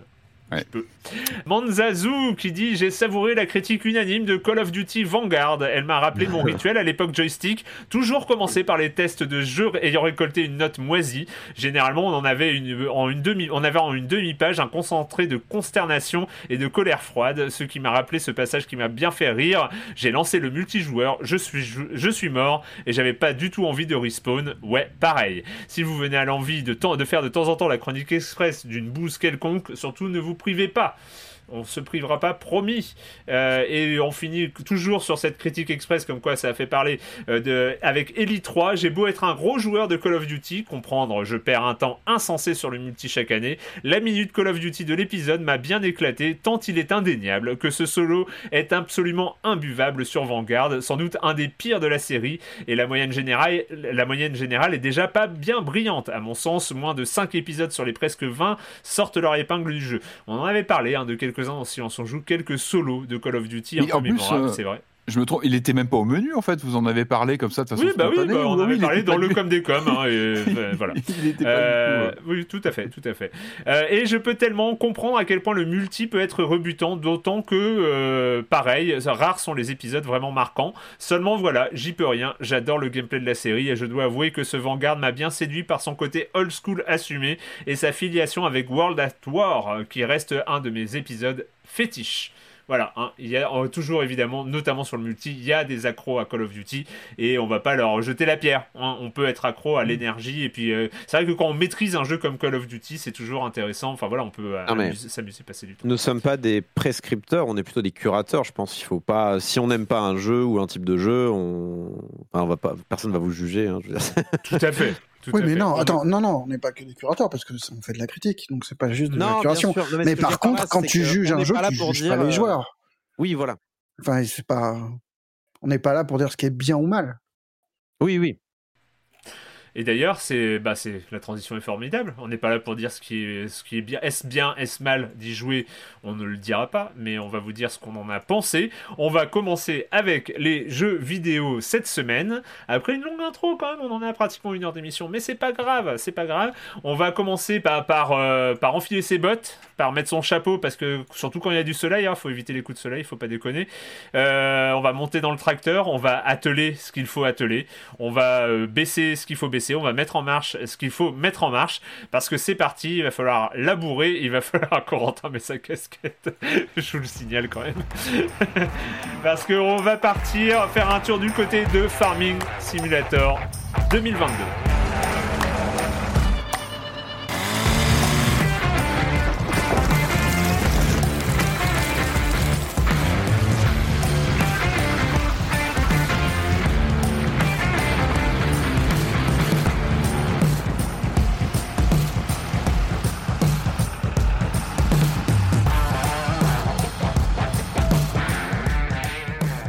Farming Simulator 2022 chez Giants Software, Farming Simulator 2022 qui, euh, qui est sorti. Alors, c'est vrai qu'on n'en fait pas beaucoup des Farming Simulator. Je crois qu'on en a déjà chroniqué un dans l'histoire de Silence on Joue. Euh, on avait eu à l'époque, on avait eu euh, à l'époque Cédric Lagarigue, à l'époque où il était encore à la tête de Focus, qui était venu nous parler dans Silence on Joue bah, de, de, Focus à l'époque où il éditait Farming Simulator. Et je me rappelle encore, je me rappelle encore d'une d'une phrase de Cédric Lagarigue où on lui avait dit bah oui quand même vous éditez des jeux de niche euh, avec euh, avec Farming Simulator. Il m'avait répondu je m'en souviens encore il m'avait répondu mais c'est quoi les niches dont vous parlez? Est-ce que c'est pas les non non mais c'est quoi? Est-ce que faire un jeu qu'on appelle un jeu pour gamers est-ce que c'est pas ça la vraie niche? Euh, est-ce que les gamers, ce n'est pas une niche pour les jeux vidéo? Parce que quand on sort ce que vous appelez un jeu de niche Farming Simulator, vu ce qu'on vend, euh, qu'est-ce qu'on appelle une niche C'est une grosse euh, niche, quoi, une grosse niche. Bah ouais, oui, il avait raison, mais je me rappelle de cette, de cette remarque de, de Cédric hein. à, cette époque. Hein? L'émission était très chouette, moi j'étais juste auditeur, c'était très, très bien. Euh, tout ça pour dire que Farming Simulator ne s'est pas arrêté, évidemment, année après année, se perfectionne, devient plus beau, s'adapte à la qualité graphique proposée possible sur les ordinateurs et les consoles de son époque. Ce Farming Simulator 2022, Corentin, tu es monté sur ton tracteur ou ta moissonneuse. Qu'est-ce que tu en as pensé? Euh, j'ai pas une, grande expérience hein, de, Farming Simulator euh, du tout. Enfin, disons que c'est vraiment le jeu. Quand il y avait ces événements focus là qui se faisaient euh, il, y a, un certain temps, et en effet, il y avait toujours Farming Simulator dans un coin. À la Gamescom aussi, il y avait toujours un grand stand Farming Simulator. Après tout, ils, adorent ce genre de jeu. Les, Allemands, tout ce qui est simulation et tout ça, ils aiment bien. Euh, mais là, du coup, depuis euh, cette année, euh, bah, il se trouve qu'on a, j'ai écrit des papiers en fait dans West France pour parler de Farming Simulator parce qu'il y avait un, en fait, il y, a un grand, grand, grand public sur Farming Simulator. C'est vrai que le, discours sur la niche, bah, il se tient. Enfin, surtout là, on a vu, on, a vu que le, lancement là avec Battlefield, il y a plus de gens qui jouent à Farming Simulator qu'à Battlefield. Donc, elle est où la niche? Elle est où la niche? Voilà, c'est ça. Donc, euh, oui, il y, a vraiment beaucoup, beaucoup de gens euh, qui jouent à, Farming Simulator et en fait, ils seraient bien euh, mal avisés de, de, de, le reprendre de haut, de regarder ce genre de jeu de haut, tout simplement parce que ça parle de, de choses bassement terre à terre, sans mauvais jeu de mots. Wow, mm. terre à terre, j'aurais dû le mettre en inter celui-là. En inter à terre, oh là là, ça y est, ça n'arrête plus. mais du... stop Du coup, euh, du coup, voilà, j'y suis allé euh, sans, sans, sans aucune, euh, sans, enfin, sans a priori, mais avec une petite crainte quand même que ça soit un peu pointu pour moi, un peu spécialisé. mais j'ai eu la chance en fait d'avoir été un petit peu mis au parfum par un gros joueur pour le coup de, Farming Simulator. Alors à l'époque c'était sur le 2019, je dis à l'époque c'était il y a six mois. Hein. mais du coup, il m'a un petit peu montré des choses simples hein, comme ah, comment attacher, comment attacher, je sais pas, le truc pour enfin les trucs à l'arrière de ton tracteur pour faire différentes euh, tâches, tu vois, ce genre de choses, et ou pourquoi il faut une masse à l'avant de ton tracteur? Enfin, il m'a appris un peu la vie en agriculture, euh, les choses vraiment basiques, basiques pour pas être complètement paumé. Et en fait, heureusement que j'ai eu ce petit euh, moment-là, parce qu'en fait, si on doit compter sur Farming Simulator pour t'apprendre ce genre de choses ou pour te, euh, ou pour te mettre entre guillemets euh, sur en selle, bah en fait, tu, on, va vite être dégoûté en fait. J'ai l'impression de, de la de l'expérience Farming Simulator. Bah, je, peux faire un petit témoignage parce que moi j'ai pas eu de joueur expérimenté. Je te redonnerai un peu la, la, parole. J'ai fait tout le tutoriel de Farming Simulator 2022. donc on arrive dans sa ferme en mode sur le mode facile, enfin un peu le mode le mode histoire quoi, pour de, découvrir, euh, où on te propose de monter sur ta, de, ta moissonneuse, de l'activer, euh, de recruter un salarié pour le faire à ta place. Bon, très bien. Après, tu montes sur ton tracteur, tu commences à labourer un champ pour préparer les semis. Là, qu'est-ce qui s'est passé? J'ai oublié d'attacher la masse à l'avant. Bah oui, j'ai oublié d'attacher la masse à l'avant. Et j'ai commencé à démarrer, ce qui fait que ça a niqué toute la session. Euh, c'est-à-dire le tutoriel s'est arrêté. Hein, oui, euh. c'est un problème. Mais non, mais j'ai eu le même problème, Erwan. Donc le tutoriel s'est arrêté parce que je n'avais pas. Donc j'ai été obligé de relancer un tuto à partir de zéro où là j'ai compris qu'il fallait attacher la masse à l'avant. Donc là j'ai pu avancer dans le tuto. Donc j'ai fait, j'ai labouré, j'ai aussi employé un salarié pour finir de labourer. Ensuite après tu vas récolter le grain de la moissonneuse en, allant à côté avec ton tracteur. Je te fais tout, le tuto, hein, euh, étape après il étape. Est court, il, est, il est court, il est court.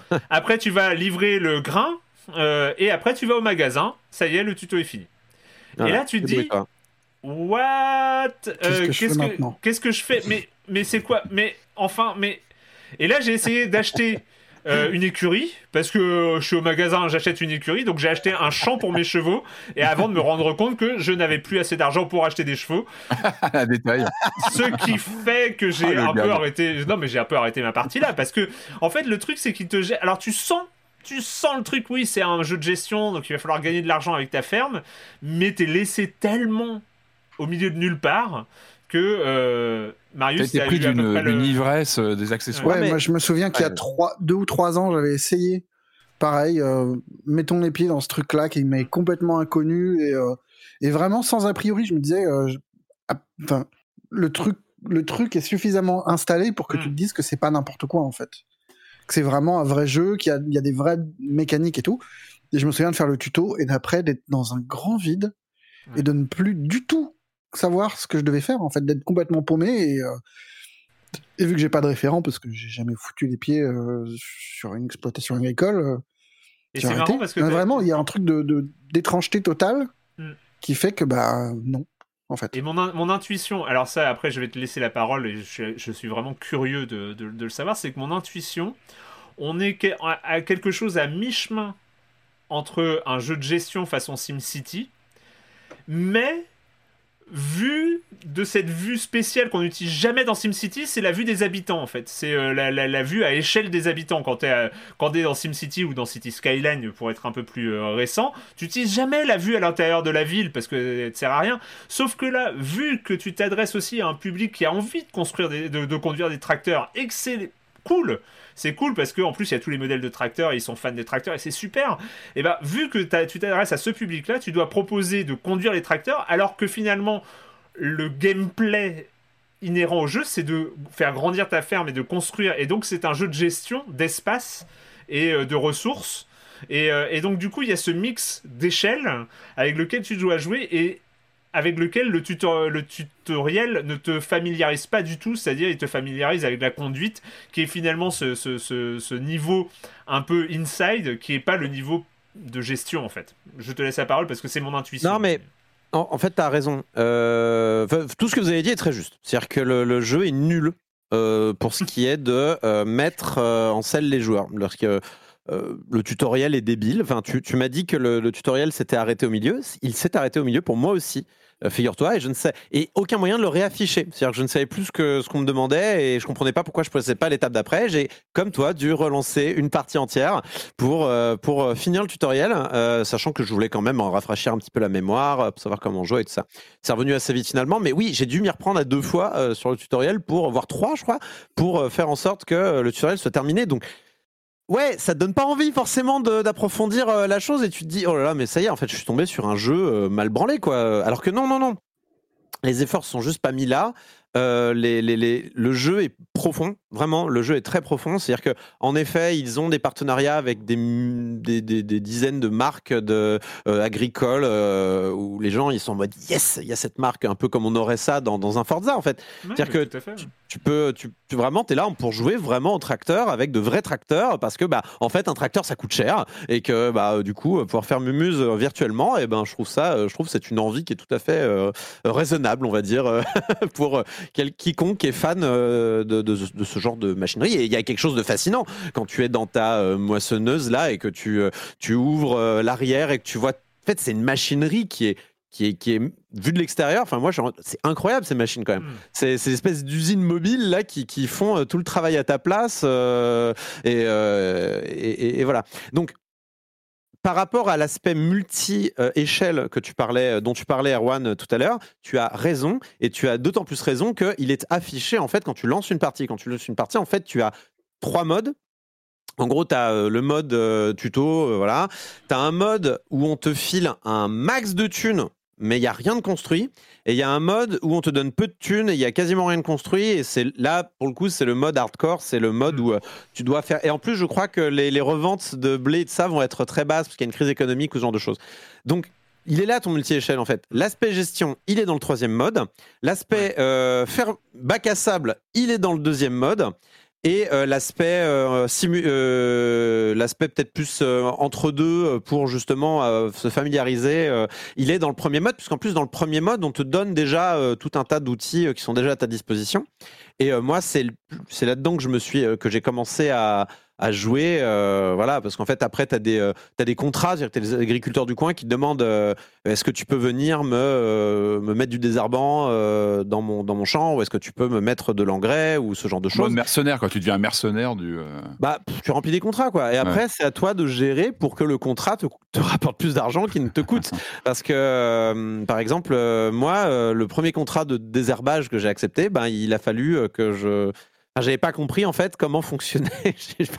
il a fallu que je trouve comment euh, acheter un truc pour désherber. Donc il faut acheter en fait un, une, faut acheter un truc à mettre à l'arrière de ton, tracteur qui, qui, se, qui s'ouvre euh, et qui répande le, désherbant. Et après, il a fallu trouver comment remplir la machine à désherber de désherbant. Et là, c'était drôle. Mais c'était drôle pas intrinsèquement grâce au jeu, enfin un petit peu quand même, mais c'était drôle parce qu'on était à plusieurs sur le chat et on cherchait tous ensemble comment, remplir la machine de désherbant. On a fini par trouver. J'ai acheté au final euh, deux trucs que je pensais être des désherbants qui n'en étaient pas, donc je les ai revendus, j'ai perdu de l'argent. Le concessionnaire m'adore hein, dans ce jeu, vraiment, il n'y a pas de problème, parce qu'il gagne beaucoup d'argent grâce à moi. Euh, j'ai acheté un, un, un, transpalette, enfin un truc là pour trimballer les, euh, palettes, et, et alors que j'en avais absolument pas besoin, il suffisait que je mette mon, ma machine à désherber à côté, que je le remplisse, ça fonctionnait très bien. Mais voilà, enfin, on a cherché tous ensemble, on a fini par trouver.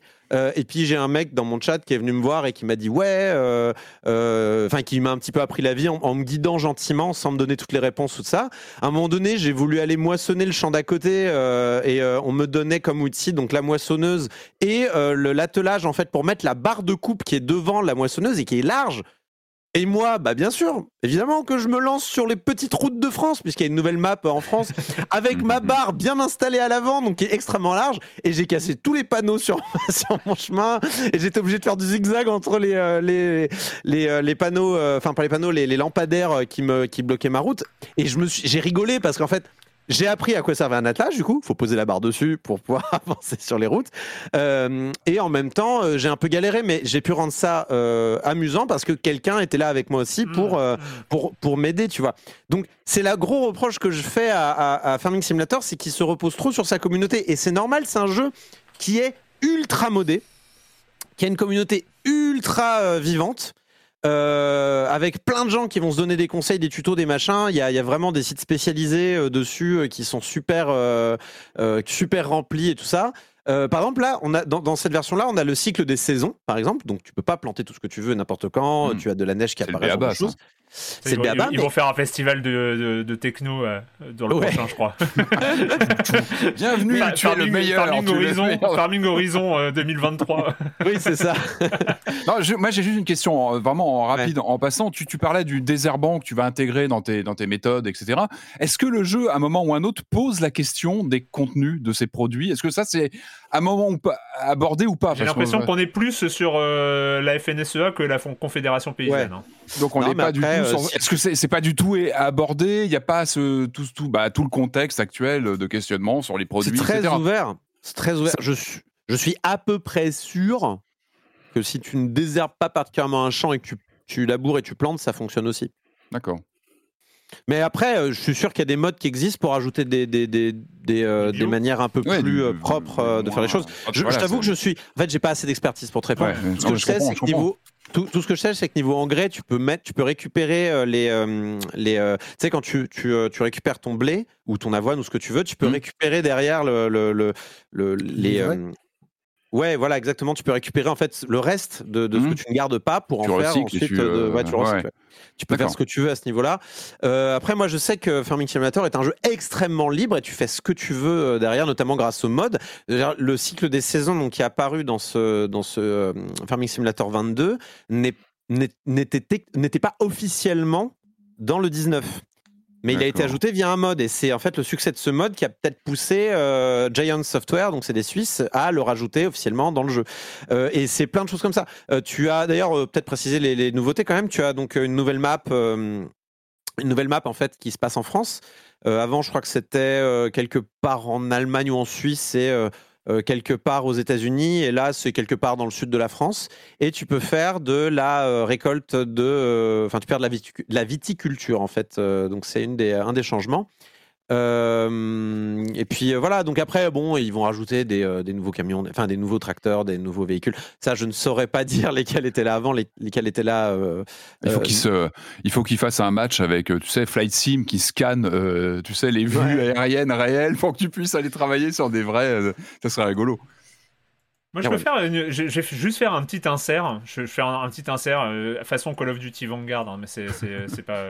c'est que en fait, euh, le, bah, quand j'ai été euh, arrêté en plein vol dans ma carrière d'agriculteur à la fin du tuto de Farming Simulator. Fauché. ah oui, non, mais fauché, là, pour le coup, je, je savais. Voilà, j'ai arrêté parce que, bah, tu vois, j'avais juste un champ pour mes chevaux, j'avais pas de chevaux, donc euh, bon, c'était un peu. Un peu donc tu ne pouvais plus rien faire vraiment du tout. Ah, mais non, bah, sauf à relancer pour la troisième fois le tuto, enfin, c'était un peu relou, quoi. donc en fait, du coup, moi, j'y jouais sur Xbox, euh, Series X, et en fait, j'ai vu à côté, en fait, euh, sur le, Game Pass, il y a. je me suis dit, tiens, ça fera une thématique. Il y a Lone Mowing, Lone Mowing Simulator, qui est disponible sur le Game Pass, donc c'est un, jeu bah, qui est forcément un jeu britannique, hein, c'est par Skyhook Games, donc un studio de Liverpool.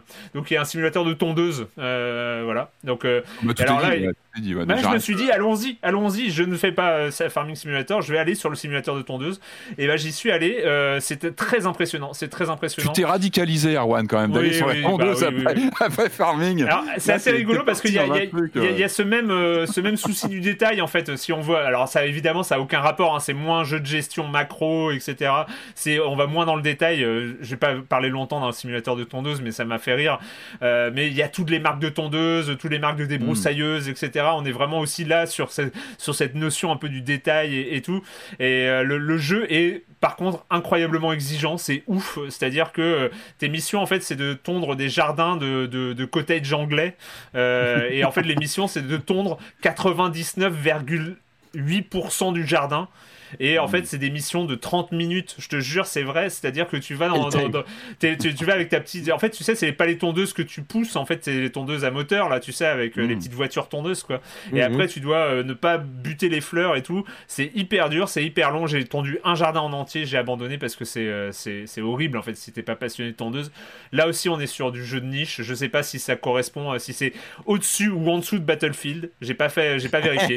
j'ai pas vérifié là où on est, dans, dans, dans quel créneau Mais voilà, juste pour signaler que c'était. Bon, bah alors parlons de Power Wash Simulator également, dont on n'a pas ah parlé. C'était incroyable ce Power Wash Simulator, c'était incroyable.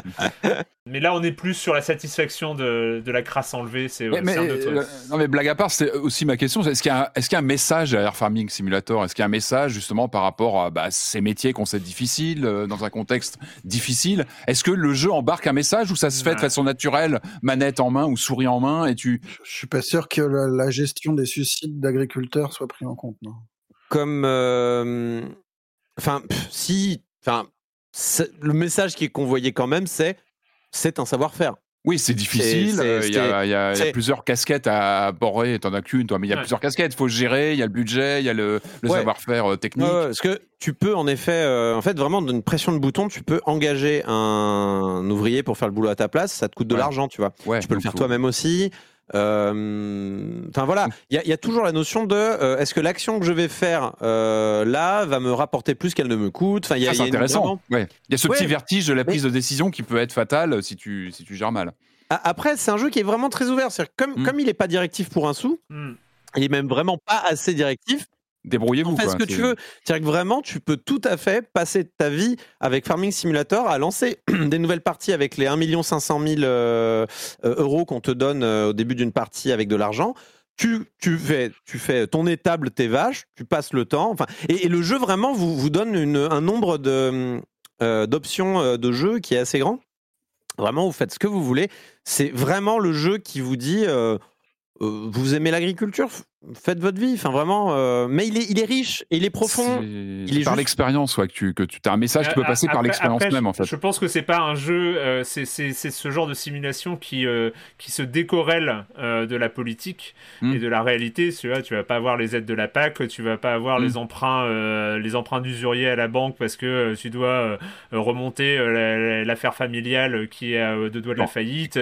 Effectivement, c'est pas voilà, on, est sur aussi ce fantasme qui intéresse les gens, c'est-à-dire, euh, mm. bah, ce serait quoi l'agriculture si c'était juste conduire des tracteurs et, euh, vendre et vendre ses grains, quoi, euh, et vendre, voilà, c'est sur tout ce genre de choses un peu un peu fantasmé, mais c'est aussi là où le jeu vidéo sert sert à, ça, quoi, à, certains niveaux. merci Corentin pour ce, ce, compte rendu de. Ah, de rien. Surtout que c'est pas, euh, c'est pas, euh, c'est pas le genre de jeu dont on parle si souvent que ça dans la presse jeux vidéo. Euh, mais bon, je pense que les, les news récentes du, de la popularité du jeu, parce que c'est, c'est vraiment les deux, les deux simulateurs principaux hein, avec Eurotrock. Et c'est vrai que il y a une sous-représentation de ce genre-là, je pense, dans la presse jeux vidéo, alors qu'il n'y a pas de raison. Et que. Oui et non. C'est-à-dire, tu le dis toi-même, c'est si tu as un jeu de gestion ou un jeu de stratégie qui t'explique pas comment, qui te demande de faire des archers, mais qui t'explique pas comment les produire, c'est, ça, ça, fait office de barrière à l'entrée, quoi. Non, non, je parle de la presse. Oui, mais, oui, mais la, presse jeux vidéo, comme, euh, comme la plupart de la presse, elle est située à Paris. Elle a une culture très limitée autour de, de ces questions-là. Oui, mais je, je, pense que c'est pas je mal pense qu'il n'y a pas de jugement de valeur de la part de la presse du jeu vidéo. C'est juste qu'il y a non, un non, non, Quoi ça, ça les non mais je sais mais justement enfin faire un effort enfin disons que là pour moi je, je, vois surtout qu'il y a un décalage en fait entre ce que les gens jouent et ce que la presse spécialisée parisienne en effet joue. Et du coup je trouve pas ça mal placé de d'essayer de pousser un peu plus euh, ah non c'est très bien. c'est simplement ce que je dis hein. de toute façon il faut être faut être modeste euh, l'entretien avec fin du game était assez clair là-dessus aussi c'est que les pratiques dont on parle elles sont finalement assez minoritaires. Mm-hmm. les, tous les jeux qu'on évoque c'est pas, c'est, on parle pas de mobile, on parle pas de jeu mobile, qui est le, jeu vidéo majoritaire en fait. Tout à fait. Un jour, on parlera de Roblox. Euh, oh non. oh no. Ben, c'est le moment de la chronique jeu de société de Jérémy Kletskin. Salut, Jérémy. Salut Erwan, dernièrement on a énormément parlé du serveur Discord de Silence on Joue où on débat aussi beaucoup autour du jeu de société. Et je dois dire que le fil dédié aux jeux de plateau pour enfants est de loin le plus actif et moi je sais faire du clientélisme, je vois qu'il y a plein d'auditeurs qui s'intéressent à ça et je vais devoir m'adapter un petit peu. Mais pour autant, ceux qui sont là depuis plus de 3-4 ans savent que je ne parle jamais de jeux pour enfants dans Silence on joue. Non, je parle uniquement ici de jeux pour adultes et pour toute la famille, une grande partie d'entre eux étant tout à fait compatibles avec les jeunes enfants. Ce qu'il ne faut pas confondre avec les jeux qui ne sont que pour les enfants. Aujourd'hui, on va parler d'un jeu asymétrique qui fonctionne très bien avec les enfants, son nom règlement de compte C-O-N-T-E-S. Un joueur prendra le rôle du dragon, les autres joueurs seront les héros. Au début de la partie, on pose 4 cartes lieux au centre de la table. Il y aura donc le village et puis trois endroits dans le château, le verger, et la salle au trésor. Sur chacune de ces trois cartes du château, il y a des ressources, donc des pommes, des boucliers ou des coffres à trésor. Et à côté de la carte du village, on va trouver des petites maisons en bois que les héros devront construire en s'y rendant. La mécanique du jeu est très simple. Au début de chaque tour, les joueurs vont choisir l'une des quatre cartes lieux qu'ils ont entre les mains et vont la poser face cachée devant eux. On retourne ensuite toutes les cartes simultanément et on regarde quel héros se retrouve nez à nez avec le dragon sur le même lieu. Si le dragon n'est pas là, un héros peut piquer l'une des ressources dans la pièce du château associée ou construire une maison s'il est dans le village. Par contre, tous les héros qui se retrouvent avec le dragon ne vont pas faire l'action de la carte, devront rendre une ressource et aussi passer leur prochain tour. A noter qu'en dépensant deux pommes ou un bouclier, on ne passe pas son tour. On peut aussi dépenser des coffres à trésors dans le village si on n'est pas avec le dragon pour construire plus de maisons. Et voilà, les héros vont gagner en construisant toutes les maisons du village ou en vidant deux salles du château. Le dragon va gagner s'il effraie un certain nombre de héros en fonction du nombre de joueurs ou si au bout de 10 tours, les héros n'ont toujours pas gagné. Règlement de compte est un jeu de je pense qu'il pense que je pense que l'on pense. Parfois vous allez appeler ça du hasard et des fois vous allez appeler au génie. Dans tous les jeux coopératifs, il y a ce problème d'effet leader où l'un des joueurs va décider pour les autres. Beaucoup de jeux vont résoudre le problème de manière artificielle en interdisant aux joueurs de communiquer entre eux, ce que je trouve vraiment un comble pour un jeu de plateau. Là, ce n'est pas le cas, on peut tout à fait parler entre nous, mais je recommande quand même de ne pas trop se répartir les tâches et de laisser un peu de mystère. Nous, on a rajouté cette couche un peu méta, de jeu de rôle, euh, qui apportait un petit peu de sel, mais qui a profité aussi au dragon, faut le dire. Voilà donc de l'asymétrie, des retournements de situation, des petits calculs euh, à la fin, moi j'ai bien aimé. Le jeu rentre dans une toute petite boîte carrée de 13 cm par 13 cm, de 3 à 6 joueurs, l'auteur c'est Matt Greenleaf et c'est très joliment illustré par Barbara Lucas. C'est chez Gigami qui disent à partir de 8 ans, mais moi je dis même plus tôt. Hein. Et voilà, quand vous jouez avec des enfants, je vous en supplie, ne faites jamais exprès de perdre, c'est un non-sens pédagogique. Il existe de vrais bons jeux avec plus ou moins de hasard, plus ou moins de skill pour tous les âges et pour toutes les personnalités. Je suis pas médecin ni psychologue, mais je suis extrêmement sensible au fait qu'il y a un rapport sain et mature entre les adultes et les enfants quand ils jouent ensemble. Et si vous n'êtes pas d'accord, eh ben on peut en parler dans ce fil Discord de jeux de société pour enfants, avec grand plaisir. Bye bye Bye bye Jérémy, il me fait bien envie euh, ce jeu asymétrique et je suis totalement d'accord. Euh, je ne fais jamais exprès de perdre à Bazar Bizarre contre ma fille. Euh, et juste, juste un point, Corentin, on n'a pas donné les, la fiche technique de Farming Simulator 2022. Donc j'ai cité le développeur Giant Software et ça se trouve 40 euros. Alors c'est la version de base. Il y a plein de DLC. honnêtement, si vous surtout si vous êtes nouveau, ça suffira bien la version de base. Hein. c'est sur toutes les consoles Xbox, PlayStation et PC. Et c'est sur le Game Pass, non? Non. Non? Non, non. Le Game Pass, c'est la tondeuse. Ah oui, C'est un choix de vie. Hein. C'est un choix de vie. exactement, exactement. Euh, on change d'ambiance. On change d'ambiance euh, après euh, après les, les, champs à labourer. C'est un anneau à, un anneau dans l'espace. Voilà. Et bah c'est évidemment le retour du major le plus célèbre du jeu vidéo. Bah c'est évidemment le très attendu Halo Infinite.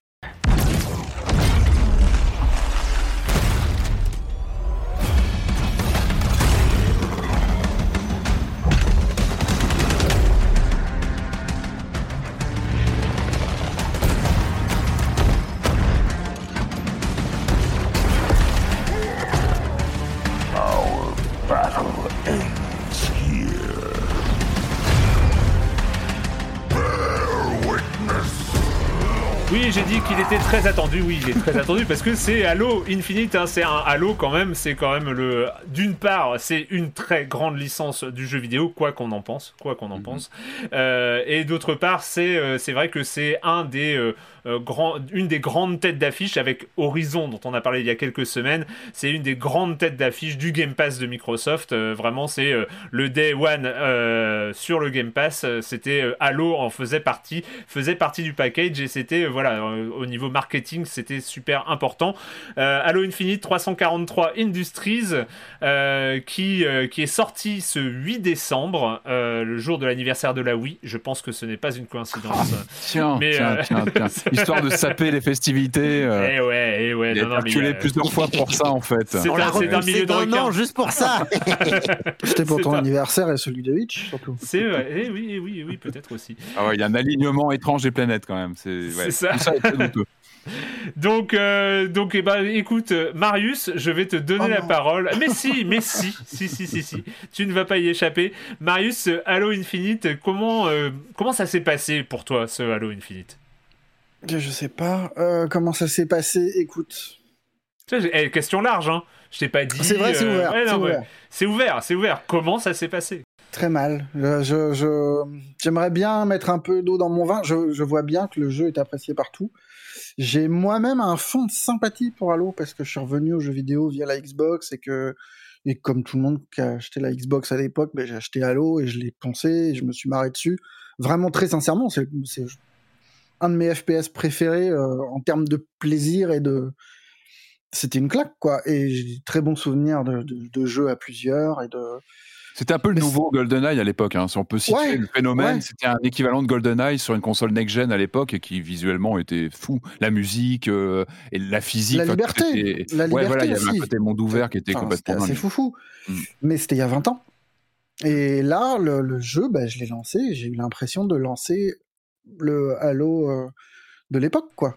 Vraiment. J'avais l'impression de retrouver le, même truc, un petit peu transformé, parce que là, on commence le Master Chief se retrouve euh, jeté euh, dans le vide intersidéral et récupéré par un pilote qui n'a pas de nom avant d'aller attaquer un vaisseau tout seul avec une balle. Et, mais je, retrouvais les mêmes environnements, les mêmes ennemis, les mêmes, mêmes couleurs. 20 ans après, moi, Halo, je l'ai lâché au bout du 3, je crois, quelque chose comme ça. Mhm. Et c'est assez dingue, en fait, de voir une licence qui a aussi peu bougé et t'as l'impression d'avoir un, gros coup de polish euh, esthétique, mais, euh, mais voilà quoi. Euh, non, c'était vraiment. Enfin, j'avais rien contre Halo en y allant, et je me suis emmerdé, mais d'une force intersidérale, vraiment. Il y a bien le. Alors, il y a deux gros switches, deux, gros deux grosses transformations avec celui-là. C'est le grappin qui fait son irruption et qui est pas mal, enfin qui est plutôt même très plaisant. J'oubliais des fois, moi. Hein, on en parlera quand je. je... Des fois, tu as tendance à l'oublier. C'est tellement pas natif dans le gameplay que des fois, je me retrouvais ah, moi, je, ah, passais ma vie à matraquer le bouton euh, parce qu'en fait, au début, le grappin est chouette, mais a un petit temps de recharge, enfin un petit, un petit cooldown qui est insupportable. En fait, t'as pas envie d'avoir ça. T'as envie de l'avoir tout le temps et de pouvoir l'utiliser en permanence pour. Euh, en plus, il est bien, quoi. Enfin, il te permet d'aller vite quand le jeu, euh, quand ton personnage est vraiment lent et lourd et et Enfin, ça, ça c'est moi, c'est un des trucs qui m'a bloqué le plus. Et là, d'un coup, le grappin te permet d'aller plus vite, de te barrer, de te rapprocher très vite pour jouer euh, au corps à corps. Il te permet de choper des armes. Il est vraiment bien utilisé, mais ce cooldown, moi, je le comprends pas. Je sais que derrière, on peut euh, l'upgrader et puis euh, et puis réduire ce truc-là, lui donner un petit côté électrique et machin. Mais juste, moi, je supporte pas les jeux qui brident le gameplay de, cette façon-là dès le début. Enfin bon, là, moi, je, suis de mauvaise foi parce que le jeu m'a vraiment pas plu et, du coup, ce genre de truc me crispait d'autant plus, quoi. Mais donc ça, c'est une des deux grosses évolutions du jeu et euh, ce monde ouvert qui, qui se dévoile au bout de, je sais pas, une heure et demie, deux heures de, de jeu. D'intro, Quelque chose comme ça. Et, euh, et moi, j'en pouvais plus déjà. J'ai joué, je n'ai joué que trois heures.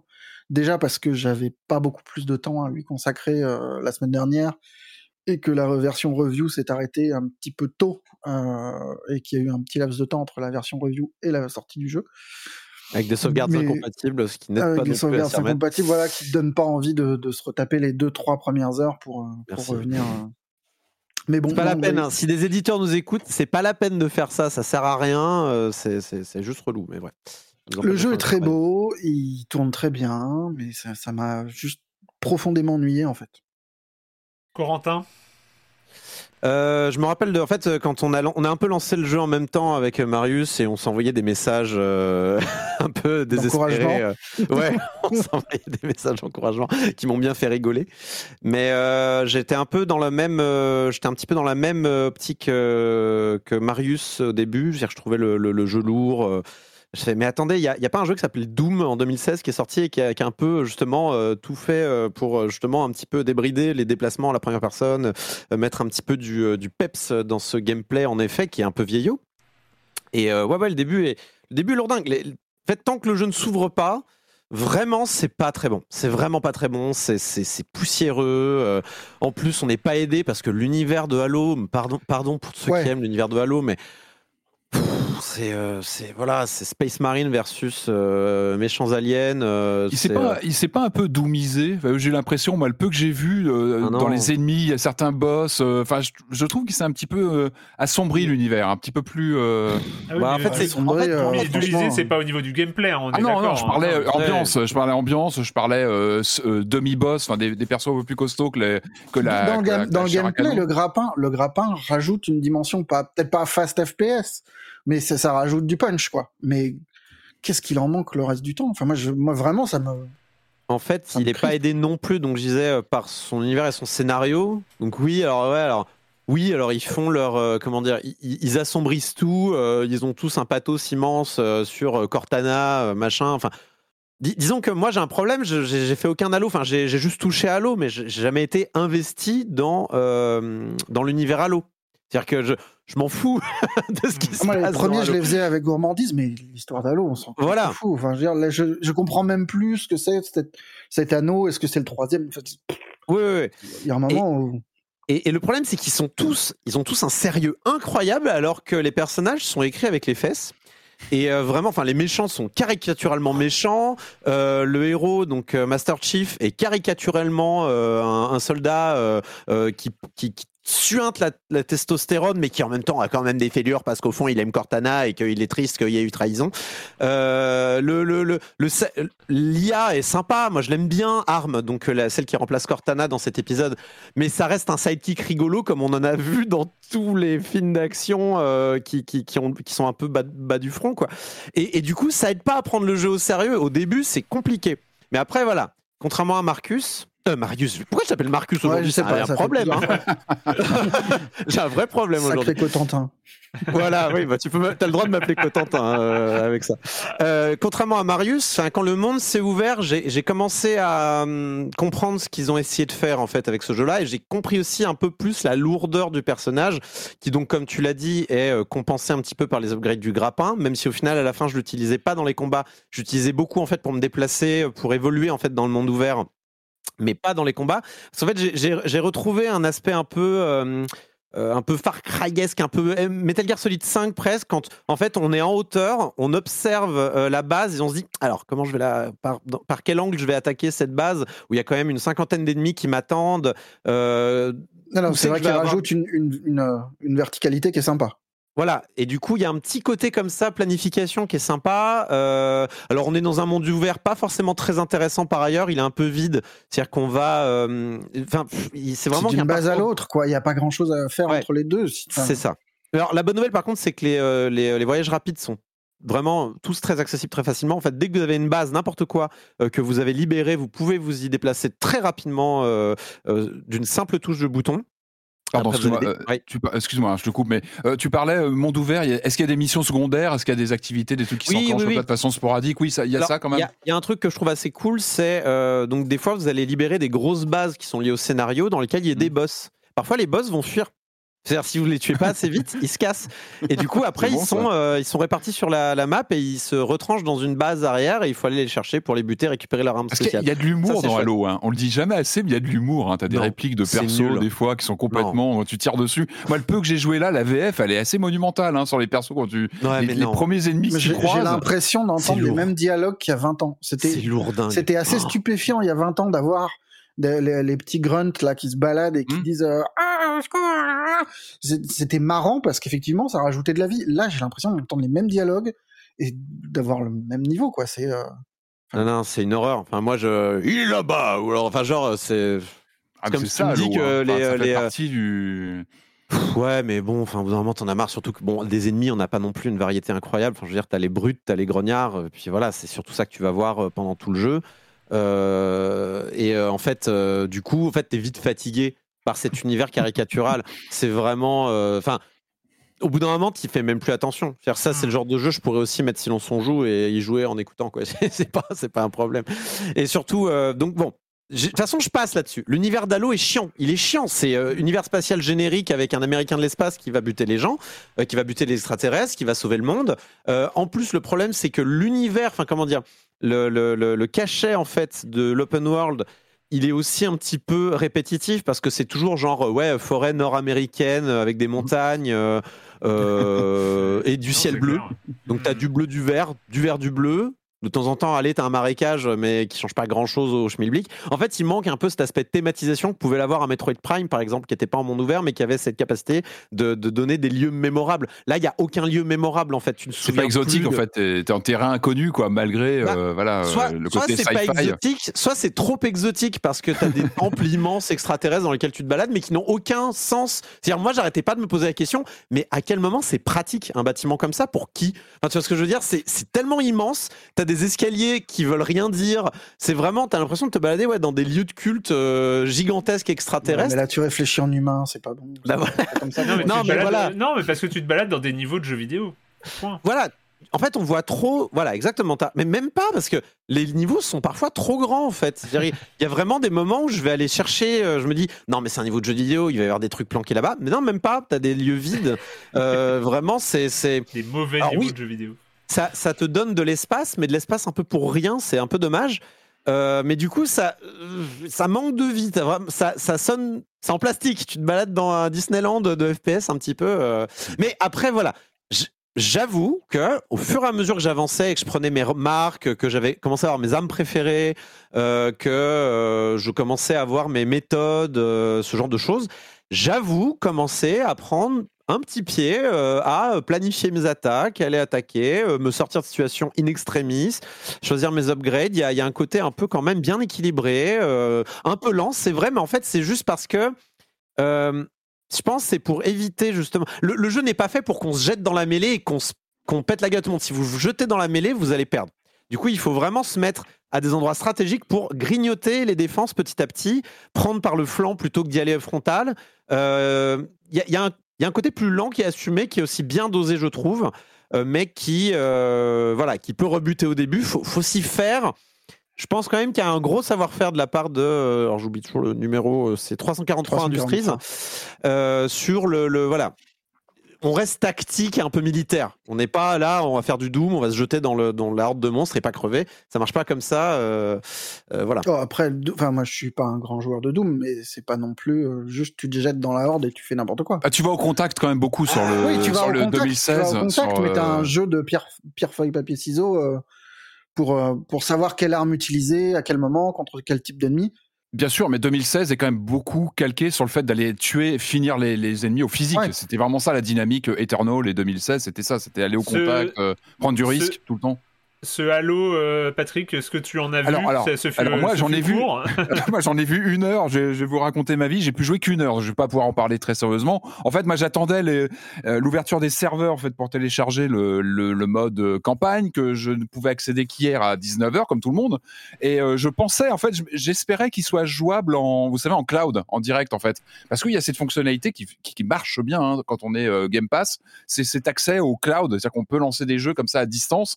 Ça fonctionne bien. Moi, c'est vrai qu'on n'en parle pas en détail comme ça quand on, se parle toutes les semaines, mais c'est une fonctionnalité moi, que j'ai découvert récemment et c'est assez hallucinant de pouvoir lancer une partie comme ça sur un, avec un bouton, on est dans le jeu directement. J'espérais que, que, ce serait le cas de Halo, et en fait non, il fallait télécharger une partie du, du, client du jeu, et donc là ça a pris du temps. Donc voilà, je vous passe les détails, mais j'ai pu jouer qu'une heure. Alors moi je suis plutôt bon client de cette, euh, cet univers Halo. J'ai toujours trouvé évidemment ringard, kitsch, mais il y a un côté euh, série, série B, série Z friqué que j'aime bien. Il y, a, un truc, moi, que j'aime bien, ce côté un peu pompier de la musique quand ça se lance. Il y a, il y a les chœurs, il y, y a une ambiance dans Halo, moi, que j'aime bien. Il y a un côté rond dans le gameplay, dans le gameplay depuis le début c'est vrai qu'il y a un flottement dans la physique, mais ça fait partie de l'expérience pour moi. Et ça, ils n'ont pas, ils ont pas modifié tout ça. Et on retrouve, dans la première heure que j'ai fait comme ça, où on découvre le grappin, etc. On est dans Halo, et je trouve que c'est plutôt pas mal. Le, moi, j'ai bien aimé le début avec le mec qu'on ne connaît pas, qui retrouve le, donc le, qui retrouve le héros. Ça, bon, on sentait qu'il y avait une, une volonté un petit peu de casser le, les habitudes de la série. Après, on sait que le développement a joué en VF, toi, hein? T'as joué en VF, toi, Patrick? T'as joué en VF euh, Oui, oui, oui, en VF, oui, bah, oui parce que j'ai eu les répliques des, des, petits ah. monstres hein, qui m'ont fait marrer. C'est dommage parce que le, le, donc le Echo, là, le, pilote, a un accent hispanique un peu, euh, un peu, enfin un peu fun, quoi. Et du coup, ils l'ont pas. Euh, enfin, du coup, il a un côté très civil. Enfin, il est, c'est vraiment un mec du civil, un mec qui râle tout le temps, machin, et qui du coup, dans la VF, dans la VF, qui est moins retranscrite comme ça, il, fait un peu plus sérieux. Mais j'ai euh, limité mes Je sais pas que les accents hispaniques sont sérieux, mais la manière dont il parle, il est très chaud, il a le sang ultra chaud. Mm. Et, euh, et du coup, j'ai trouvé la VF qui avait un peu un cachet un peu moins ah, ils ont perdu ça. Euh, intéressant. Ouais, bon, c'est il fallait un téléchargement de plus. Je me suis limité hein, hier soir. Donc, euh, donc, euh, et encore, j'ai la fibre, hein, donc il fallait que je télécharge tout ça. Donc, euh, donc voilà, non, l'ambiance, je trouve que c'est. Moi, je suis plutôt bon client, je vous disais, de la série, donc je vais le creuser parce que ce côté monde ouvert, moi, m'intrigue. C'est vrai que c'était une des promesses du premier Halo, hein, le monde semi-ouvert, comme ça, avec des, des niveaux assez, assez vastes où on prenait le véhicule, etc. Donc, moi, je suis plutôt friand de tout ça. Et moi, j'ai trouvé, je parlais un peu de doomisation de l'ambiance sur les premiers monstres que j'ai rencontrés en une heure de jeu, donc je ne suis pas allé très loin, mais je trouve qu'il y a un côté plus inquiétant de certains monstres, certains euh, demi-boss, on va dire, qui sont assez costauds, qui nous envoient vite dans les cordes. Je trouvais qu'il y avait pas mal d'ennemis simultanément où justement il faut jouer pas mal, comme tu disais un peu Corentin, sur le prendre de la distance, pas aller au contact, pas foncer sur les sur les monstres. C'est Marius qui en a parlé. Et euh, je trouve ça plutôt pas mal. Enfin moi, en tout cas, ma première heure, euh, ça m'a donné envie. J'ai envie de continuer. Je trouve que le moteur physique est pas mal foutu aussi. Il y a pas mal d'objets qui, qui interagissent.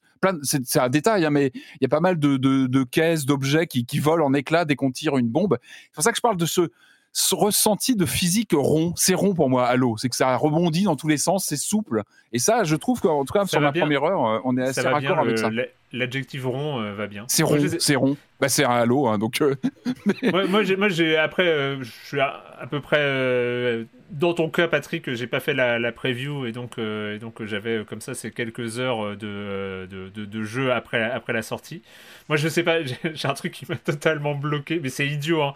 mais je vous le dis comme ça, c'est que y a il y a ce, côté hyper grandiloquent américain et tout, mm. euh, d'avoir euh, euh, ce, petit film en, introduction avec la voix féminine qui dit un, discours d'inspiration, tu vois, et, et, à un moment elle sort Et si vous saviez le jour où vous allez mourir, oui, c'est vrai. Est-ce que vous changeriez quelque chose? Et là, je suis là, mais évidemment!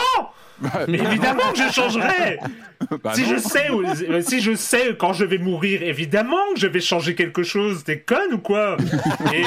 Dis donc, tu parles meilleur de Cortana là et j'étais et, ça m'a bloqué mais pendant une demi-heure dans le jeu. Mais je mais pourquoi elle pose la question? Mais évidemment que si on sait quand on va mourir, on va changer quelque chose. C'est oh là, tu te poses, non mais t'es pas le bon client. Tu te poses trop de questions là. Bah dès la cinématique. à, ce moment-là, on n'écrit pas des choses comme ça. On est dans Halo, on y va, on, se décontracte, on y va, on y va pour buter du monstre et il faut pas se poser trop de questions. Bah ouais, mais... bah ouais, mais euh, et, et après j'avoue que moi, j'ai, et c'est depuis le début, c'est marrant quand, quand je t'ai entendu parler du premier, de ta première expérience sur Halo, euh, Marius. Euh, effectivement, moi, c'est, ce souvenir. Il y a, y a, ce côté de, incroyablement dans la continuité d'un jeu d'il y a 20 ans. Et, mm. euh, et, et j'avoue qu'il y, y avait ce côté où.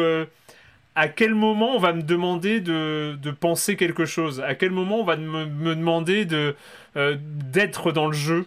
Et, j'ai trouvé que oui, il y, a, le côté marrant, c'est euh, un bon FPS dans mm. le, côté où on va trouver des armes et on va tirer sur des méchants. Je pense que c'est un bon halo, c'est un bon halo à part. Mais il y, a ce côté, toi tu appelles ça rond, moi j'appellerais ça fade euh, finalement aussi, mm-hmm. euh, où bah, t'avances, tu tires, t'avances, tu tires. Alors oui, c'est con de reprocher à un FPS de, de proposer d'avancer et de tirer, mais à un moment, aujourd'hui, j'attends autre chose aussi d'une expérience et, et j'avoue que ça il n'y a pas ce côté. Alors, je suis d'accord, et c'est vrai que moi, j'ai joué qu'une heure. Hein. Encore une fois, je reste très réservé sur euh, comment je l'apprends. Mais c'est vrai que j'arrêtais pas de penser à Doom 2016 aussi, à ce côté baffe dans la figure dès le lancement ah du jeu où le jeu te mettait à genoux.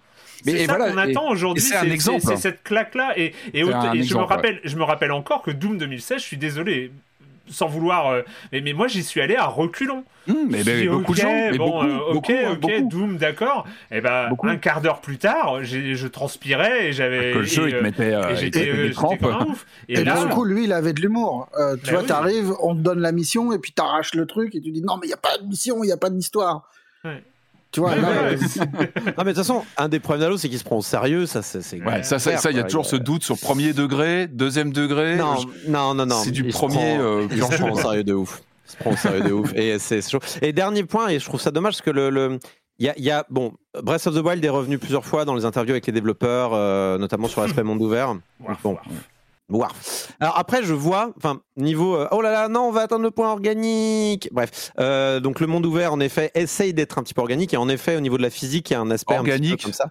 Organique, un mot pareil. tu ah, mais il y a déjà des il y a déjà des vidéos où les mecs font exploser leur voiture, s'accrochent au grappin avec les débris et s'envolent. C'est drôle, ça, c'est drôle, drôle. Oui, ben, c'est le genre de choses qu'on peut faire aussi dans Breath of the Wild. Donc euh, voilà, il y a, y a cette volonté d'aller plus vers un, un monde ouvert un petit peu comme ça. Euh, mais le problème, c'est que les, euh, les outils qu'on vous donne pour le faire, en l'occurrence le dash, le, le mm. grappin, euh, le radar, hum, il y a un radar pour les monstres qui est, qui est très utile en combat, mm. notamment si vous savez pas où est l'ennemi, il y a des ennemis invisibles, vous pouvez poser un radar pour le repérer, un mouchard, et un mur pour se protéger. C'est inaccessible. Il y a un problème de key mapping qui est incroyable. je joue à la manette, hein, comme tout bon joueur Xbox, et c'est une galère à aller chercher. pareil pour les grenades, c'est une galère à aller chercher. Il faut faire un coup de croix puis un autre coup de croix je, je, je, comprends pas pourquoi, euh, pourquoi ils ont fait ça et c'est dommage que ça, ça rajoute une couche de raider à la raider quoi. C'est dommage. Tant qu'on est là-dessus, la, conduite des véhicules, moi, elle me rend dingue. Enfin, je veux dire, il y a un moment, c'était comme ça. Il y a... Oui, oui, non, mais c'était comme ça il y a 20 ans. C'était relou il y a 20 ans, mais on s'en foutait parce que c'était super de pouvoir monter dans un véhicule. Maintenant, c'est banal. Et à quel moment c'est cool d'accélérer et de, de ralentir avec le stick gauche? J'ai lâché, j'ai lâché l'affaire. J'ai lâché l'affaire sur les voitures. Je ne les prenais plus. Je préférais marcher. Je prenais prendre plusieurs ah, euh, minutes pour marcher que, que d'utiliser les véhicules. C'est une pareil, Tu débloques le premier véhicule, tu te dis ah mais oui c'est super comme à l'époque. Tu conduis le truc, tu retournes ton vaisseau, enfin ton, ton, ton espèce de petit buggy machin, euh, buggy moto, en l'espace de 10 secondes, et tu dis non mais Ok, c'est comme il y a 20 ans. Je marche. je vais marcher plutôt. Hein.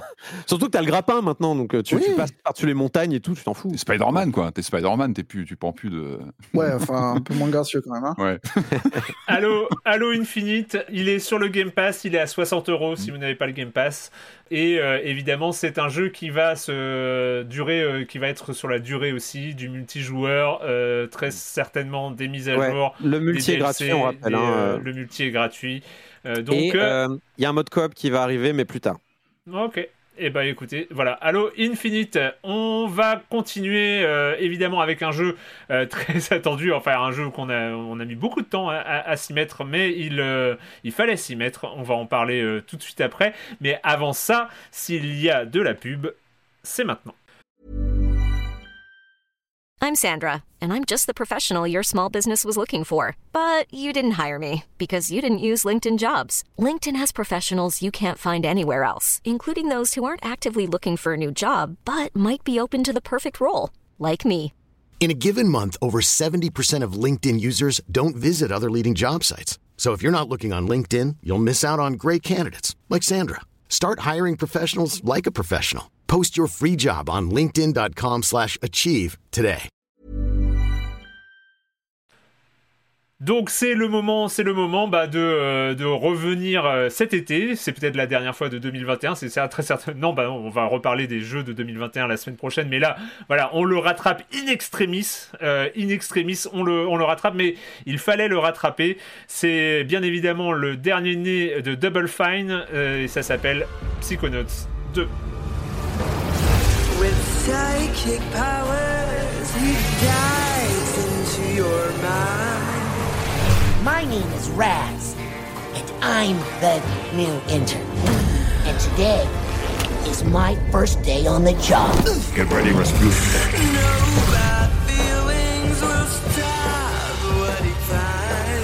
Did you forget everything I taught you about levitation, Rasputin? I'm not supposed to check out equipment to interns. Psychonauts 2 qui fait euh, bah, qui est donc euh, de double, du studio Double Fine euh, qui est lui aussi euh, apparu sur le Game Pass fin d'été mm. début septembre fin d'été je ne sais plus. Enfin, il est euh, au milieu août, ouais, milieu août enfin il est un peu passé inaperçu hein, très franchement il n'a pas fait grand bruit la date, malheureusement il est sorti le Moi, 25 lancé août, à le 25, août. Euh, euh, et puis, bah, c'est Psychonauts 2 qui reprend, euh, qui reprend l'histoire là où s'était arrêté la série Psychonauts. Donc on retrouve le même héros, Raz, avec son équipe de Psychonauts et donc cet univers très très très spécifique inventé par, euh, par Tim Schafer et son équipe à l'époque. Alors la particularité c'est que oui c'est un Psychonauts 2 en fait qui suit euh, un DLC, je crois, du premier Psychonauts ou une suite du premier Psychonauts. il y a le jeu VR aussi, il y a le jeu VR entre les deux. le jeu VR, c'est ça, pardon. Oui, non, c'est ça. Alors, on signale qu'il n'y a pas forcément besoin d'avoir euh, tous les antécédents avec soi. Il y a plein de références au passé, mais qui sont explicitées, qui, euh, qui, sont, euh, qui sont mises en scène et on n'est jamais vraiment perdu là où on est. On se il y a un récap en plus. Il y a un récap. On se retrouve dans cet univers mhm. très, très, très particulier de Psychonauts. Patrick, qu'est-ce que ça donne ce Psychonauts ah, bah Moi, je vais être limpide, rapide. Pour moi, on peut le stamper jeu LucasArts, digne d'un jeu LucasArts. Et ça, ça fait plaisir. Ça fait plaisir parce que, effectivement, je, je le disais tout à l'heure, il est un peu passé inaperçu ce titre. Hein. Il est sorti euh, fin d'été. Bon, je pense que tout le monde avait la tête ailleurs. Euh, c'est un jeu qui, est aussi particulier. Il faut vraiment se lancer dedans. Il faut y aller. C'est la suite donc d'un jeu qui a quand même 16 ans maintenant. Donc c'est vrai que là, euh, il était attendu, mais en même temps, voilà, qu'est-ce que qu'est-ce que ça pouvait apporter? Alors déjà, premier choc, il est visuel. Il y a, il y a une direction artistique que je trouve mais hallucinante. Je trouve qu'il y a une qualité dans la direction artistique. Dans, il, y a, il y a une générosité de création. Chaque niveau, il y a un univers, il y a une fantasmagorie, il y a quelque chose de waouh. Moi, vraiment, j'étais plusieurs fois à faire des, captures d'écran puis à regarder vraiment visuellement, m'arrêter à regarder les décors tellement je trouve que l'univers est, totalement fascinant. La direction artistique est complètement incroyable. En fait, on est vraiment on est dans un pur jeu de Tim Schafer. Tim Schafer, donc un ancien LucasArts, hein, Devs Tentacle et, d'autres titres mythiques. Et je trouve qu'on est vraiment dans cet héritage. C'est pour ça que je parlais d'un jeu euh, avec le, timbre. Euh, on peut lui mettre le, le petit logo LucasArts Approved parce que parce qu'on est dans cette euh, cette ambiance, vous savez, de de, de, de, dessin animé des années 50, 60 qu'adore Tim Schafer, qui convoquait déjà dans les Devs Tentacle et autres. Euh, je pense notamment à Chuck Jones, le dessinateur euh, mythique, et on sent qu'on est dans ces ambiances très rétro, vintage, avec voilà les musiques jazzy. Enfin, il y a vraiment lancez le jeu, regardez-le, il y a, une ambiance. Déjà, on est bien. Dès, qu'on lance, on est bien, malgré les univers parfois un peu inquiétants, un peu psychologiquement étranges. Euh, donc on rappelle, on, donc on incarne ce, ce, personnage de Raz qui se retrouve donc dans une école, euh, dans un groupe comme ça de, de, de, psychonautes, de personnes qui ont cette faculté de, de visiter le, les méninges des personnages. Donc on entre dans le dans le dans, le fort intérieur, des, dans les esprits des personnages avec leurs leurs tourments, leurs obsessions, etc. Donc c'est assez puissant visuellement. Il y a vraiment quelque chose d'affirmé dans chaque univers où on va traverser. Voilà, le, le bah, je crois que c'est le, le, premier, hein, le, le, passage euh, du dentiste dans les dents, les, les, univers de dents, mais qui, est, mais qui est hallucinant. On sent qu'il y a une folie dedans. Il y a, il y a des traumatismes de personnes qui parlent dans ce jeu. Enfin, il y a quelque chose. Ce premier niveau est horrible. Il est, incroyable. Vraiment, c'est oh horrible dans la thématique et dans ce qu'il peut te provoquer, mais visuellement, ah il est bien dingue. Fait. ah oui, mais c'est bien fait, mais ne le faites mais pas. Il est terrifiant. il est terrifiant. On est d'accord. J'avais mal aux dents en jouant. J'avais mal aux dents. Très franchement, j'ai eu des douleurs dans la mâchoire.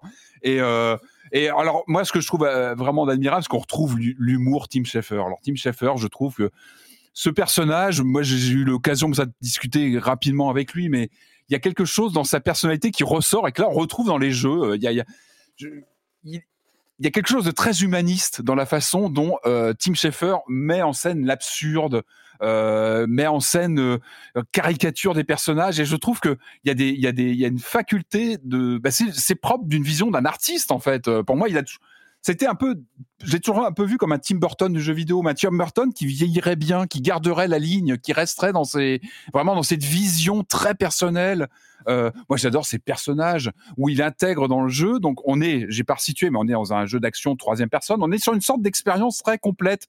On est sur de l'action, de l'aventure, de la plateforme, du combat aussi. Il y a pas mal de bastons avec un niveau, je trouve, de, de difficulté qui s'installe très bien, qui monte en puissance euh, comme il faut. Je trouve qu'il y a vraiment la courbe de, de, progression de la difficulté. Au début, c'est très facile, et puis peu à peu, on commence à avoir du un peu de challenge. Et je trouve ça très bien, c'est que le jeu, au bout de, je sais pas, deux trois heures, il commence à avoir un peu de répondant. On alterne entre ça, des, énigmes avec des objets qu'il faut charrier d'une pièce à l'autre. on est sur une sorte d'expérience assez complète comme ça.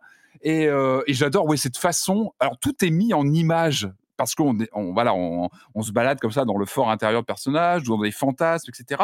Alors j'adore les personnages, les mauvaises idées, la mauvaise idée qui apparaît à l'écran, un espèce de monstre, et c'est toujours très ça doit être des méchants, des, des, des, personnages négatifs, mais ils sont, ils sont touchants. Enfin, il y a quelque chose toujours de très vivant et de très. Euh, moi, il me touche. voilà, je sais que les créations de Tim Schafer me touchent. Il y a quelque chose. On a l'impression qu'il nous parle quand on joue à ces jeux. Il y a, on, visite les méninges de Tim Schafer quasiment en se baladant dans ce jeu. Et je regardais hein, avant de, en préparant l'émission. Euh, c'est assez révélateur, encore une fois, du, bah, de Tim Schafer, de l'équipe de Double Fine. On rappelle hein, qui a été racheté par euh, Microsoft il y a quelques temps, quelques, quelques mois, quelques années maintenant. En 2019. Donc c'est relativement récent, mais voilà, son studio est toujours là. Et moi, j'étais assez hallucinant en regardant bah, l'équipe derrière donc euh, Psychonauts 2. Et il y a une grosse fidélité des équipes, en fait, des gens qui suivent Schaeffer. J'ai envie de dire, c'est plutôt bon signe en général. Je regardais par exemple Scott Campbell, euh, qui est euh, voilà, qui, qui est character designer, donc qui a géré le look des personnages. Bah, il est là depuis bah, depuis, euh, depuis le premier Psychonauts, donc les débuts de, de, de, Double Fine, depuis les jeux Star Wars euh, chez, euh, j'imagine, donc chez, Lucas, chez, chez LucasArts. pareil, hein, c'est Geoff Soulis hein, qui, lui, est le lead environment artist, donc c'est le, responsable des environnements visuels. C'est pas rien quand on voit le cachet du jeu. Et ben lui, c'est pareil, il est là depuis les débuts chez chez chez Double Fine. Je dis ça pourquoi? C'est pour dire que le jeu, on sent qu'il y a une cohérence euh, mm incroyable du titre, qui est sûr de lui. Euh, on sent que la recette du premier Psychonauts, qui a été en 2005, il était intéressant Psychonauts parce que c'était euh, Tim Schafer qui donc sortait de de, bah, LucasArts, du genre point and click, et qui euh, embrassait le jeu d'action troisième personne pour continuer à raconter ses histoires. C'était pas rien parce que il y avait un changement de paradigme en, termes de, bah, de genre de jeu. C'est-à-dire qu'on était sur du jeu d'action plateforme, c'était pas forcément évident. Euh, je sais, pour en parlé avec lui, qu'il avait été fasciné par Mario 64 à l'époque. Lui, ça avait été un choc pour beaucoup de gens, hein, pour mm. beaucoup, de game designers. Et je trouve qu'on le ressent vraiment sur le premier Psychonauts et là aussi sur Psychonauts 2 il y a vraiment eu des moments où je me disais ah il y a un truc à la Mario 64 dans ces univers comme ça un peu euh, avec une unité d'ambiance et puis de la plateforme. La plateforme c'est pas le c'est pas forcément le point le plus euh, où le jeu est le plus à l'aise et c'est pas là où il est le plus intéressant mais bon sang cette cette sensation de visiter comme ça des univers euh, très marqués avec des vrais des vraies ambiances. Je sais pas ce que vous en avez pensé mais ce qui est ce qui est marrant c'est que on en parle la même semaine qu'Halo c'est deux jeux qui bah oui, oui. un peu emblématiques de Xbox. C'est ah deux jeux qui refont ce qu'ils proposaient euh, il y a 20 ans. Ouais, plus ou moins. Hein. Et comme tu le dis, le jeu, il a pas. Enfin, là où Halo m'ennuie profondément, celui-là n'a pas. Enfin, l'univers euh, imaginé n'a pas vieilli, lui. Non. Il y a toujours ce truc assez intemporel qui est voilà, qui est un truc purement psychique et, euh, hmm. et foufou. En revanche, moi, je suis pas aussi enthousiaste que toi parce que je trouve que le jeu souffre d'un truc assez violent. Enfin, moi, qui m'a, hmm. qui me, qui me, qui me heurte en permanence quand j'y joue et qui m'avait heurté quand j'y ai joué cet été avant que j'oublie et que j'y revienne là et que ça me revienne et que pourquoi j'ai pas poursuivi. C'est que le jeu est horriblement bavard et bavard à l'ancienne. C'est-à-dire qu'il te balance une cinématique. À chaque fois qu'il veut te dire un truc, il va interrompre ce que tu fais pour te mettre une petite cinématique de 10 secondes, te laisser mmh jouer pendant euh, une minute 20 et te remettre une cinématique en permanence. Ce qui fait qu'il y a un moment où moi j'ai l'impression de, n'être qu'un passager du jeu. quoi. J'ai envie de lui dire mais tais-toi, arrête, laisse, parle-moi, mais arrête de me couper dans, dans, dans, dans, le jeu. quoi. T'as envie de continuer, t'as envie de faire des trucs, mais juste des et puis des fois les, les cinématiques sont fucking longs quoi et non, mais c'est pénible. Du coup, moi, j'ai l'impression d'être heurté en permanence et que de, n'avoir que des petites bribes de jeu. Et rétrospectivement, je trouve que le jeu ressemble beaucoup à It Takes Two dans, le, dans son côté imaginatif, sa, capacité à mobiliser plein de gameplays différents et de, qui, qui sont presque tous bien, sauf qu'il le fait à chaque fois un petit peu moins bien que It Takes Two, mais ça, tu peux pas on peut pas reprocher à un, jeu d'être un peu moins bon qu'un autre. Mais, mais c'est surtout ce truc de, narration qui, qui, qui, vient heurter, quoi.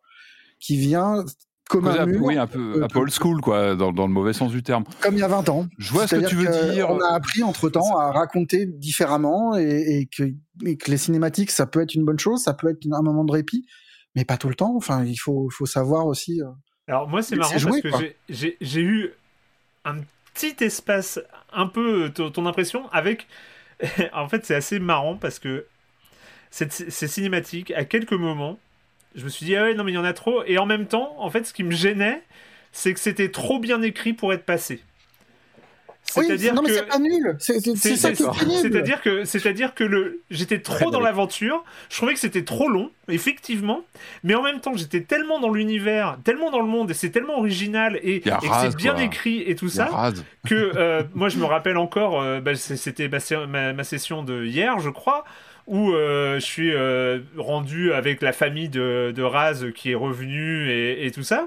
Et il y a une, une, longue discussion avec son père que j'ai trouvé beaucoup trop longue, mais beaucoup trop bien écrite pour être passée. Et, euh, et, et, du coup, t'es là, t'as envie d'appuyer sur B, tu sais, de laisser ton, doigt appuyer sur passer la cinématique, mais non, mais elle est trop cool. Et donc, en, et, en fait, tu jongles là-dessus. Et effectivement, peut-être qu'il y a un problème de timing, mais en même temps, pour moi, il est compensé parce que c'est une vraie compensation par la qualité d'écriture qui est rare quand même. Parce que combien mm. de fois on a dit ah non, mais les dialogues, euh, combien de jeux où on est là, mais apprenez à écrire des dialogues et tout ça. Et là, dans, dans Psychonauts 2, les, les dialogues, je te laisse la parole, Corentin. Toi, euh, oui, bonjour. Bonjour.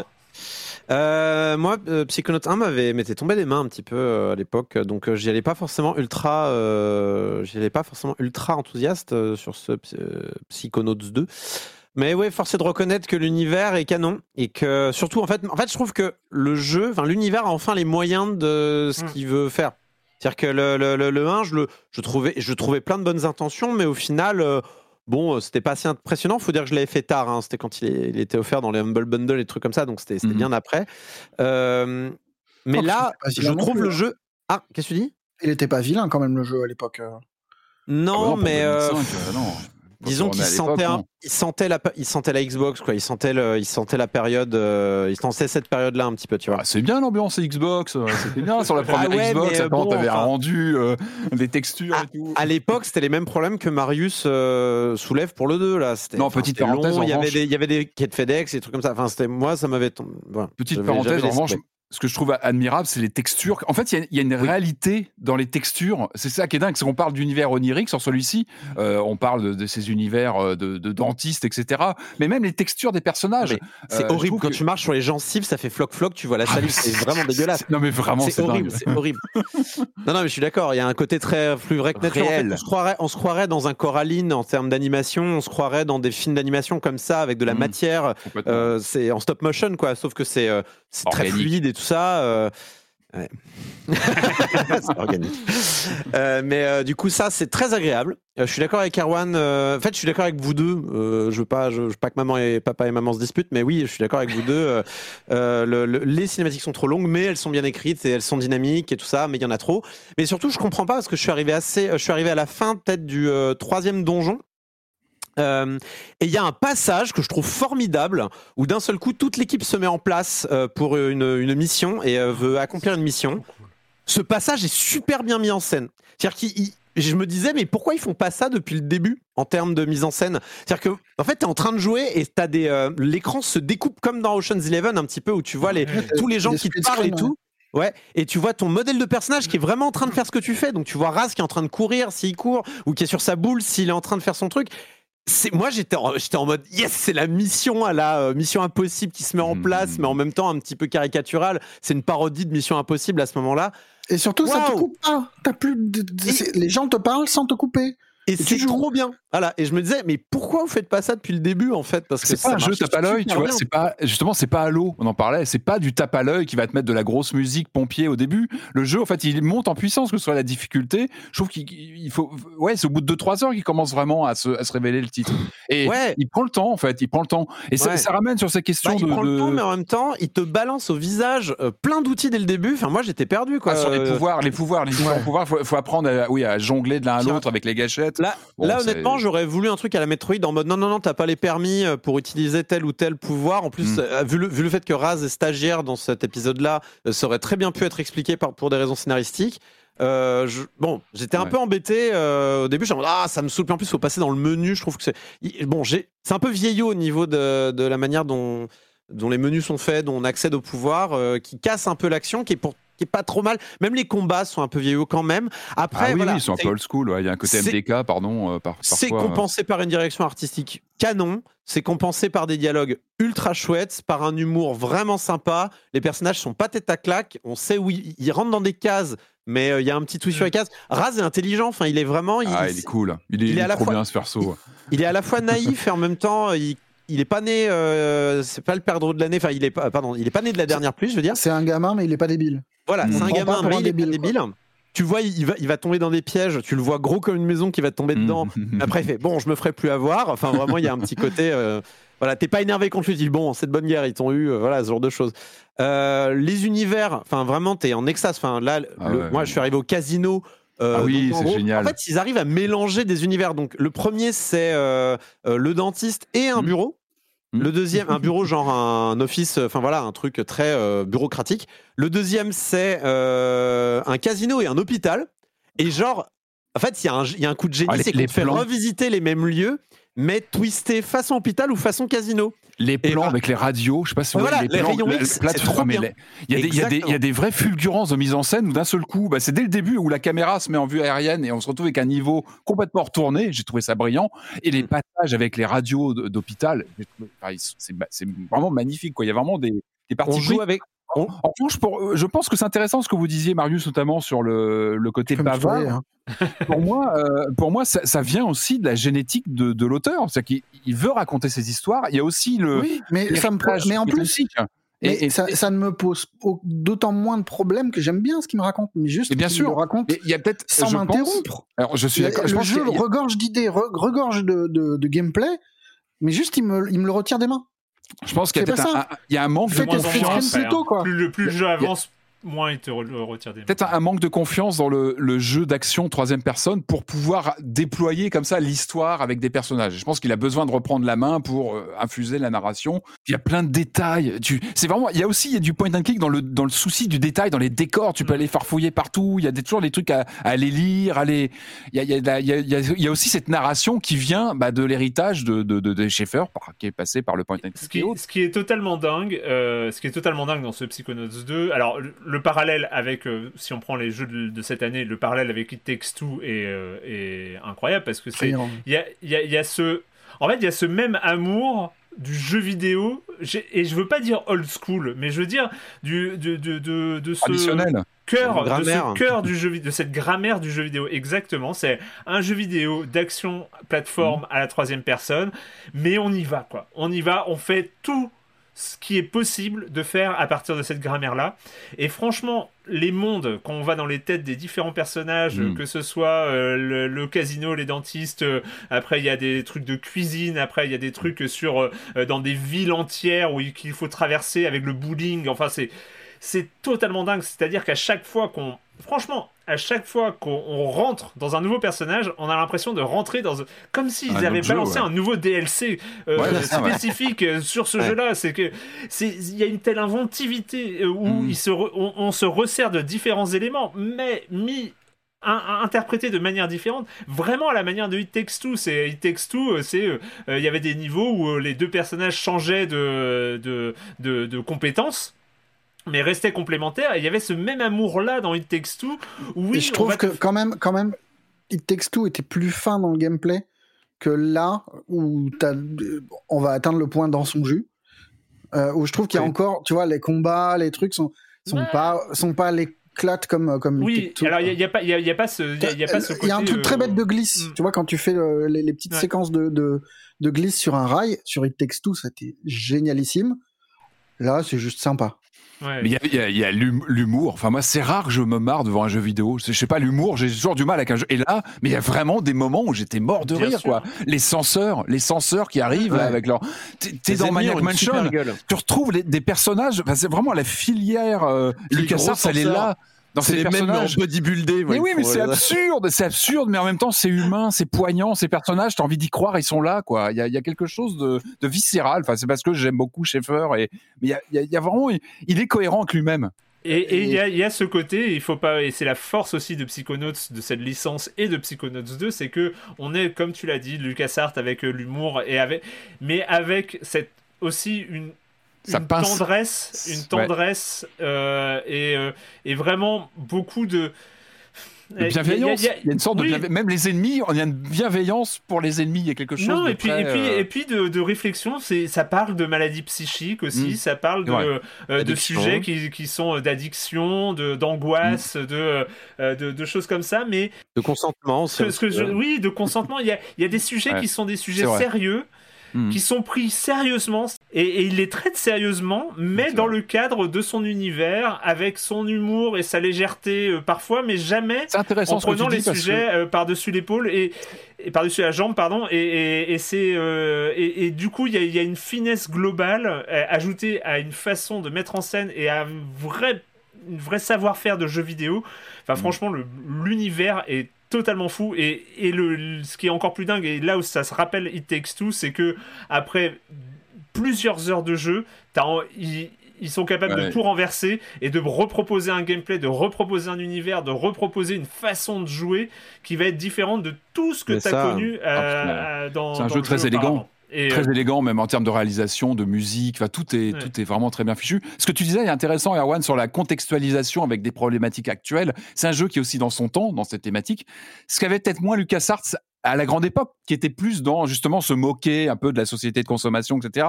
Là, c'est vrai qu'on a un ancrage, et ça, c'est peut-être aussi ce qui en fait un jeu plus actuel, effectivement, de, ouais, s'accaparer des, des, problématiques plus graves. C'est vrai que c'est par la thématique, euh, et ça en fait, ouais, c'est un objet fascinant, vraiment, et qui se joue un plaisir. Euh, il y a un sous-texte de 2021 dans un jeu de 2005. C'est un peu ça. Mais après, euh, on peut remercier Xbox, hein, parce, enfin, on peut remercier mm. Microsoft, parce que sincèrement, ce jeu n'existerait pas, en tout cas pas de cette façon-là, si euh, Microsoft n'avait pas mis son nez dedans. Je vais vous dire, hein, moi, je, Tim Schafer, je l'ai aimé. Il m'insupportait là pendant toute la décennie 2010. Euh, avec comment ça s'appelait Broken Age, qui était mm. quand même un peu catastrophique quand on fait le bilan. Quand, quand, on voit en fait la manière dont il a bien mené sa barque, mais je le préfère en créatif. Je préfère qu'il ait plus à gérer en fait les basses histoires d'argent. Maintenant qu'il a un peu les mains libres euh, d'un point de vue créatif et que c'est bon, Microsoft va éponger tes trucs, t'en fais pas, c'est pour le Game le Pass. Le jeu va pas se vendre, mais c'est pas grave. il va pas se vendre. Le jeu coûte beaucoup trop cher par rapport à ce que. Enfin, il y, a, hmm. vraiment le, ah, le jeu, coûte, le, jeu coûte beaucoup trop cher par rapport à au sex appeal qu'il va avoir. Et il n'y a pas de problème. Je trouve ça bien que ça puisse exister. Je trouve ça triste que justement ça soit pas plus viable économiquement. Mais euh, maintenant que Tim Schafer justement est chapeauté, je pense hmm. qu'on va, on va, j'ai hâte de voir quel va être le prochain jeu de Tim Schafer parce que là pour l'instant, L'année les années 2010 pour Tim Schafer, c'était quand même compliqué. Hein. C'était vraiment compliqué. Avec tous ces systèmes-là euh, qui montaient. Là, on le retrouve.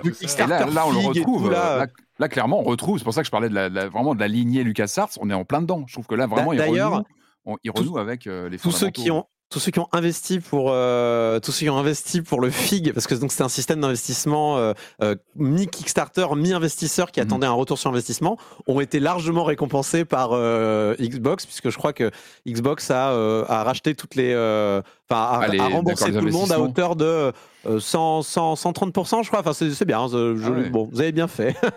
Psychonauts 2 oui pardon Marius. Non non mais c'est vrai ce que tu dis ça fait du bien d'avoir un truc qui est estampillé euh, Xbox, qui n'est pas un jeu de tir ou un jeu de bagnole. Oui.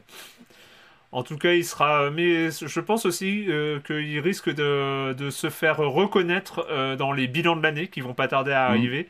je pense qu'il va, il va être dans, un peu invité surprise dans, dans pas mal de classements quand même. mais ça, c'est une intuition. Mm, mm, mm. il a déjà eu des prix. Hein. Il a déjà eu des prix dans différents trucs. Psychonauts 2, donc euh, disponible sur le Game Pass, sinon c'est 60 euros et disponible sur PC et on a parlé de Microsoft et tout ça, c'est disponible sur PlayStation aussi. Ouais, aussi. Hein, Profitez-en parce que. Je crois que c'est parce que c'était euh, dans la promesse à la base. Hein. Avant. le jeu Le jeu, euh, Tim Schafer, il réfléchit depuis 2010, je crois. C'est un jeu qui a 11 bah ans. Mais ça se sent. Hein. Il y a une densité, même dans les niveaux, dans la créa. Enfin, on sent que voilà, c'est un jeu réfléchi. Quoi. On va terminer rapidement. Je suis en train de regarder le décompte. C'est Bref, je n'en parle plus. J'ai dit que je ne parlais plus des durées d'épisodes dans Silence on joue. Euh, on va terminer rapidement, Patrick, avec. Euh, je crois que tu l'as évoqué euh, il y a quelques reprises déjà, mais avec Zelda, mais version Game Watch.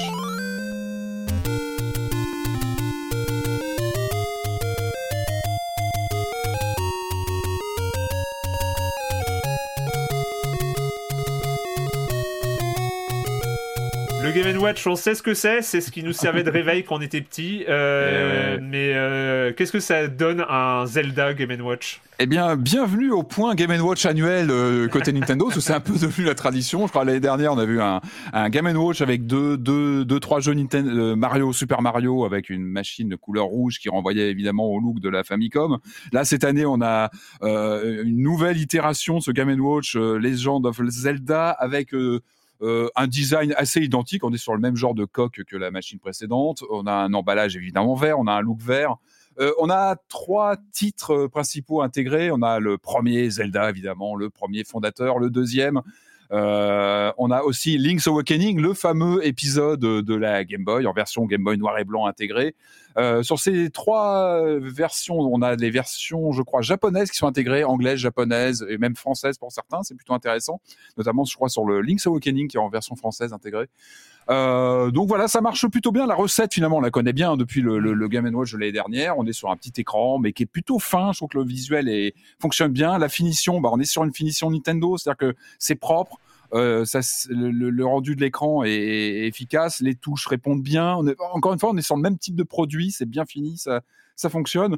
Euh, J'ai pas fini sur les titres, il y a aussi un, un jeu Game Watch. Je rappelle, hein, on est quand même sur un, une sorte de produit hybride qui reprend euh, le look de, de, ces fameux Game Watch qu'on se passait dans les cours de récré dans les années 80 et qui intègre des jeunesses. Donc on est sur une sorte d'aberration pour les puristes hein, parce que on est sur un jeunesse qui rentre dans un dans un comme ça dans un objet euh, Game Watch.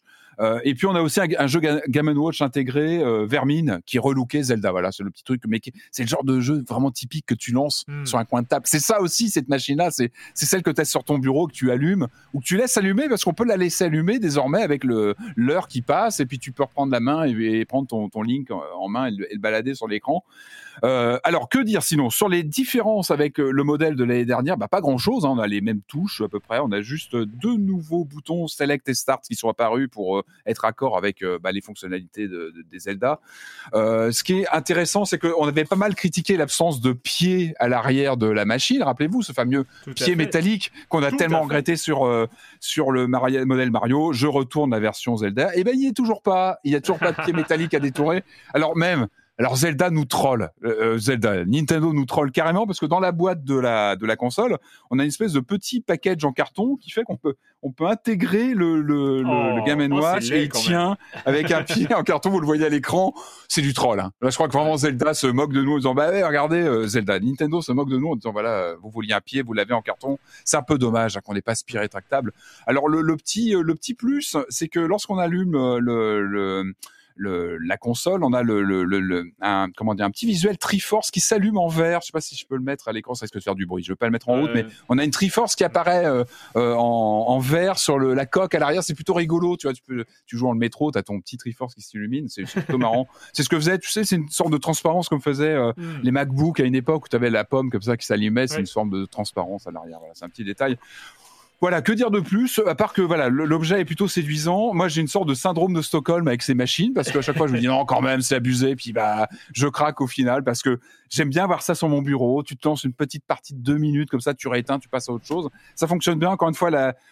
physiquement, c'est bien fichu, ça répond bien. Alors le gameplay, c'est pas toujours idéal. C'est vrai qu'on est sur un, un gabarit de, de, de Game Watch, donc sur des, sur des jeux plutôt basiques à la à l'origine. Et là, on est sur un Zelda, donc à la longue, ça peut être fatigant. Tu fais pas des sessions d'une heure et demie dessus. Hein, de toute façon, c'est pas le but. Mais euh, mais j'aime bien le rendu. Encore une fois, l'écran, c'est quand même ça qui est critique. Le, même sur un Zelda où tu as quand même pas mal de choses à l'écran sur les premiers, bah ça, ça passe bien le cap. Euh, euh, je trouve que ça reste lisible. Donc l'écran est plutôt de bonne qualité. Évidemment, hein, on regrettera toujours. Bah, c'est bien d'avoir les deux premiers Zelda, le Link's Awakening, mais pourquoi pas le, le Zelda 3 de la Super NES Pourquoi pas Bon, bref, on peut toujours poser, poser pas mal de questions voilà, c'est le cadeau de fin d'année classique. Tu, tu craques sur un, sur un coin de table. Et encore une fois, bon, t'es pas déçu, à part ce, voilà, cette histoire de pied, moi, qui m'énerve quand même. Ah, hein. non, mais je comprends, donc, on, rappelle, ça se recharge en USB. On a le câblage pour tout ça. Et bah, c'est dommage qu'on ait, ait pas une petite sortie télé. Ça pourrait être marrant de pouvoir embarquer ça et de pouvoir se brancher sur une télé quelque part. Mais je pense que les coûts ne seraient pas les mêmes. On est sur un prix de vente qui reste contenu. Je crois que c'est dans les 45 euros, 40, 50 si on cherche bien. Voilà, c'est vraiment euh, typique. Euh, je pense que c'est le rendez-vous de fin d'année, de cadeaux que tu craques ou que tu vas offrir euh, pour la fin d'année. Et Nintendo le sort pile à ce moment-là. Étrangement, c'est plutôt bien calculé, mais voilà, moi j'ai pas pu résister. Donc, quelle va être la suite? On a eu Mario, on a eu donc Zelda cette année. Quel va être le prochain? Mais Est-ce que ça pourrait être du Metro Bah ouais, on est d'accord. C'est ce que je pensais aussi. Ça serait pas complètement fou qu'on ait du peut-être du Metroid l'année prochaine. Donc euh, donc voilà, c'est le Game Watch de l'année, Zelda. Merci, merci Patrick. et eh ben c'est fini euh, pour cette semaine avec les jeux vidéo. On a fait un peu long, mais c'était très bien. Et, euh, et puis euh, bah, c'est le moment de cette question rituelle à laquelle vous n'allez pas échapper. Et quand vous ne jouez pas, vous faites quoi, Corentin? Alors moi, j'ai maté sur Netflix une série coréenne que vous connaissez peut-être. Non, je rigole. C'est pas, c'est pas Squid Game. Euh, tu peux souffler, euh, tu peux souffler. Euh... Marius, non, c'est Hellbound, euh, qui est donc une autre série coréenne, alors beaucoup plus courte celle-là, 6 épisodes seulement, et qui est en fait tirée d'un webtoon, si j'ai bien compris l'histoire, par Yong Sang-ho, et je crois qu'il réalise, il réalise aussi en fait la, la, la série. Et euh, ça raconte, euh, donc on est en Corée, bien sûr, hein, euh, et en fait, on est dans une société tout ce qu'il y a de plus moderne, tout ce qu'il y a de plus normal, sauf que de temps en temps, il y a un ange qui descend du ciel et qui annonce à quelqu'un qu'il va aller en enfer dans tant de temps. Voilà. Et ça arrive à plein de gens à travers le monde et ils se font ils se récupèrent comme ça ce qu'ils appellent un décret hein, dans, le, dans, le, truc.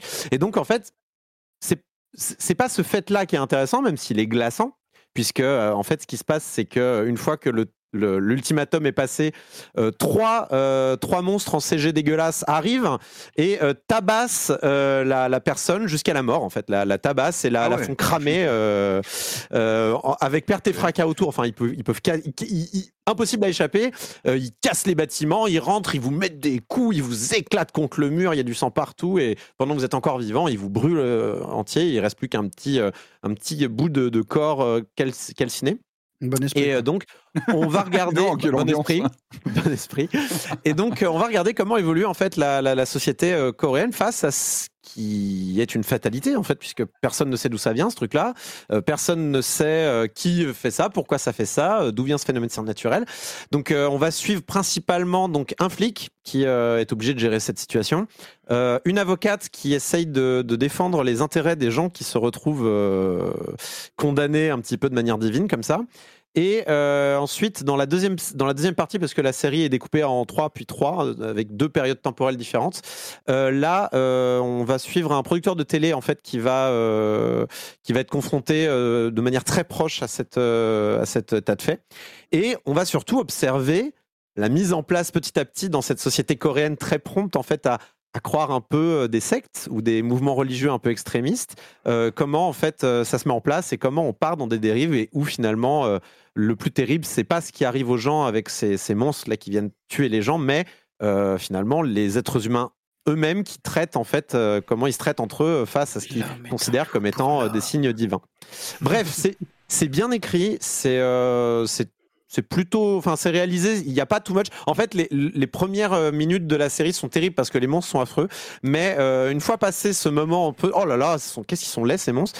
Euh, tout, tout le reste est bien. Le jeu d'acteur est super. Les acteurs jouent, jouent en nuances et tout ça. Euh, euh c'est c'est vraiment des thématiques très très actuelles. On prend en compte notamment tout mmh. l'aspect numérique de la chose, tout l'aspect euh, euh, réputation en ligne, et voilà. Et donc je recommande Hellbound, c'est 6 épisodes, ça dure 50 minutes l'épisode okay. à peu près. Je recommande.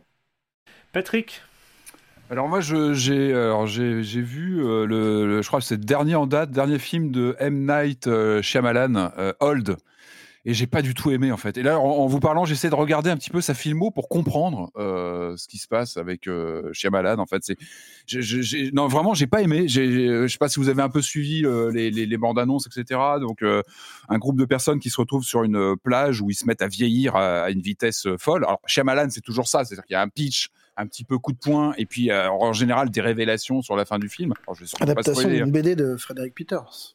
Ah bah j'ignorais, j'ignorais, tu vois, et euh, j'ignorais. Alors ça peut être un peut-être un élément de réponse. Enfin, j'ai vraiment trouvé ça euh, très décevant. Euh, le, le, bon, le twist final, je vais pas en dire plus, mais j'ai trouvé ça très convenu, très téléphoné.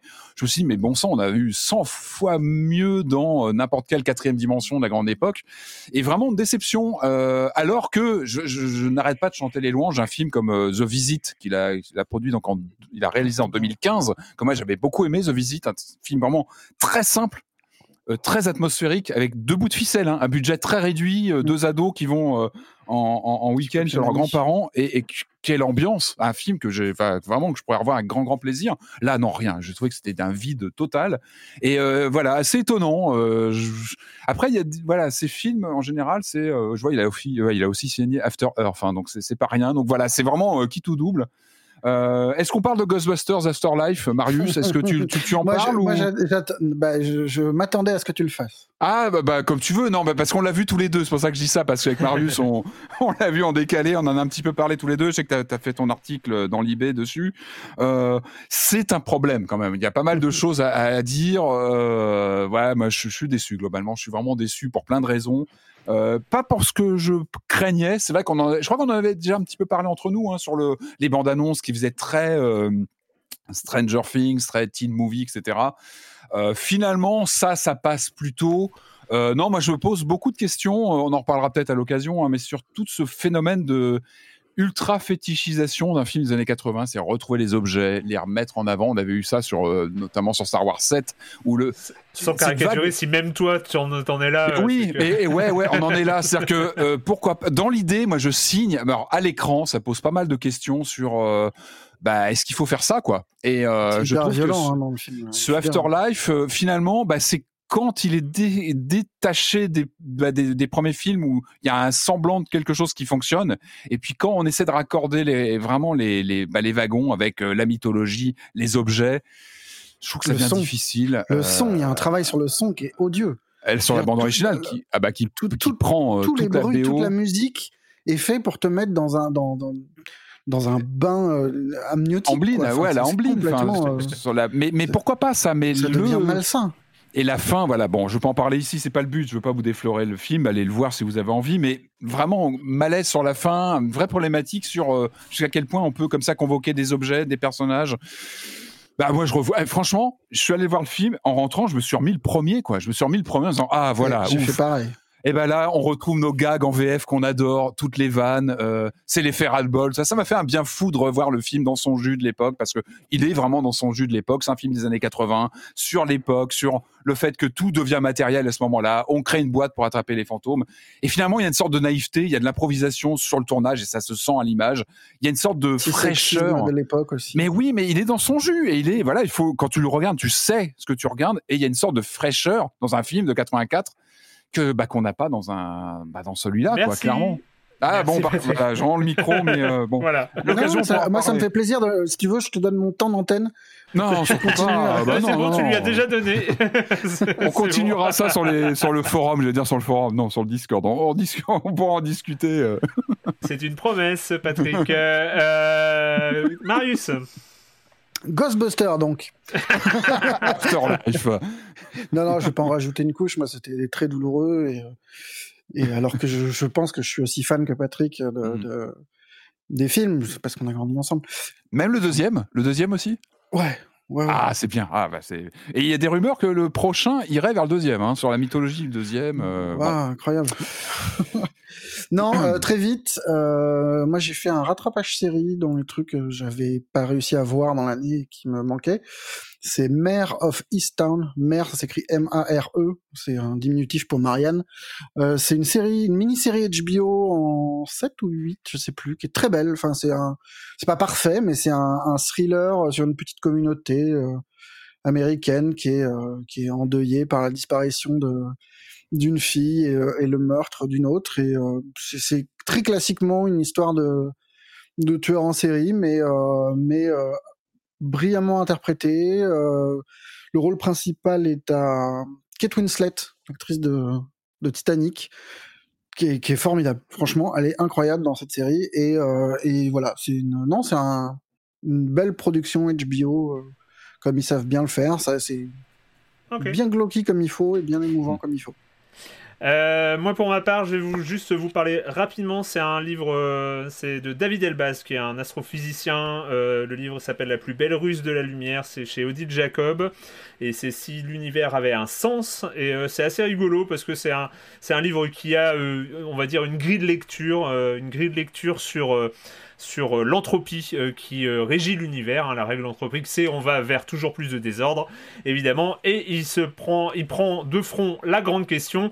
oui, d'accord, l'univers va toujours vers plus de désordre, c'est la règle primaire de l'univers, etc. Oui, mais sauf que l'univers, il a commencé par une grosse explosion, je caricature hein, le Big Bang, et aujourd'hui, on a des galaxies, des planètes, des soleils et la vie où il est le désordre où il est le désordre. Quand tu commences par une explosion et t'arrives avec euh, avec un l'être humain, mais c'est quoi l'idée du désordre? Euh, c'est, pas ça. Mais attends, il y, a, Master Chief qui va arriver, qui va remettre tout ça. Euh, et, non, mais c'est tout juste pour dire que voilà, il a il a un côté où finalement le désordre, c'est les photons, c'est la lumière, et, et que la lumière permet à la matière de s'organiser et de, euh, et de se mettre en ordre et que le désordre de l'univers c'est la lumière et donc euh, il y a comme ça toute, euh, toute une réflexion autour de, cette notion là c'est très intéressant si vous ça peut arriver si vous avez la flemme David Elbaz développe cette idée depuis quelques années déjà, notamment dans ses conférences. Il y en a plein sur YouTube, vous pouvez aller regarder. Et, euh, euh, petit aparté, David Elbaz a par ailleurs euh, travaillé sur le lancement de James Webb,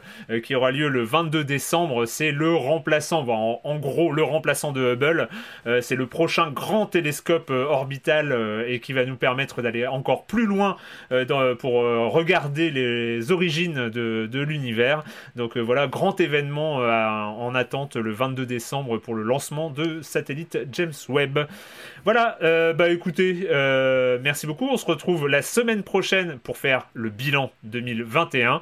On, on va faire quoi Un top 5 Il faut qu'on prépare un top 5, un top on 10 va voir, on va voir, on va voir. On va pas spoiler. Mais bon, en même temps, si vous regardez les épisodes des années précédentes, hein, vous savez à peu près. Il y a une recette quand même. Euh, qui... Vous savez à peu près à quoi vous attendre.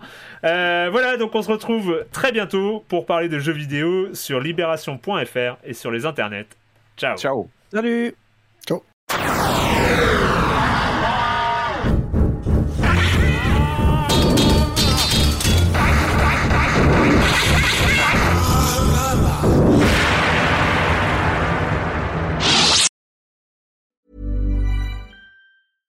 Imagine the softest sheets you've ever felt. Now imagine them getting even softer over time. That's what you'll feel with Bowl and Branch's organic cotton sheets. In a recent customer survey, 96% replied that Bowl and Branch sheets get softer with every wash. Start getting your best night's sleep in these sheets that get softer and softer for years to come. Try their sheets with a 30-night guarantee. Plus, get 15% off your first order at bowlandbranch.com. Code BUTTERY. Exclusions apply. See site for details.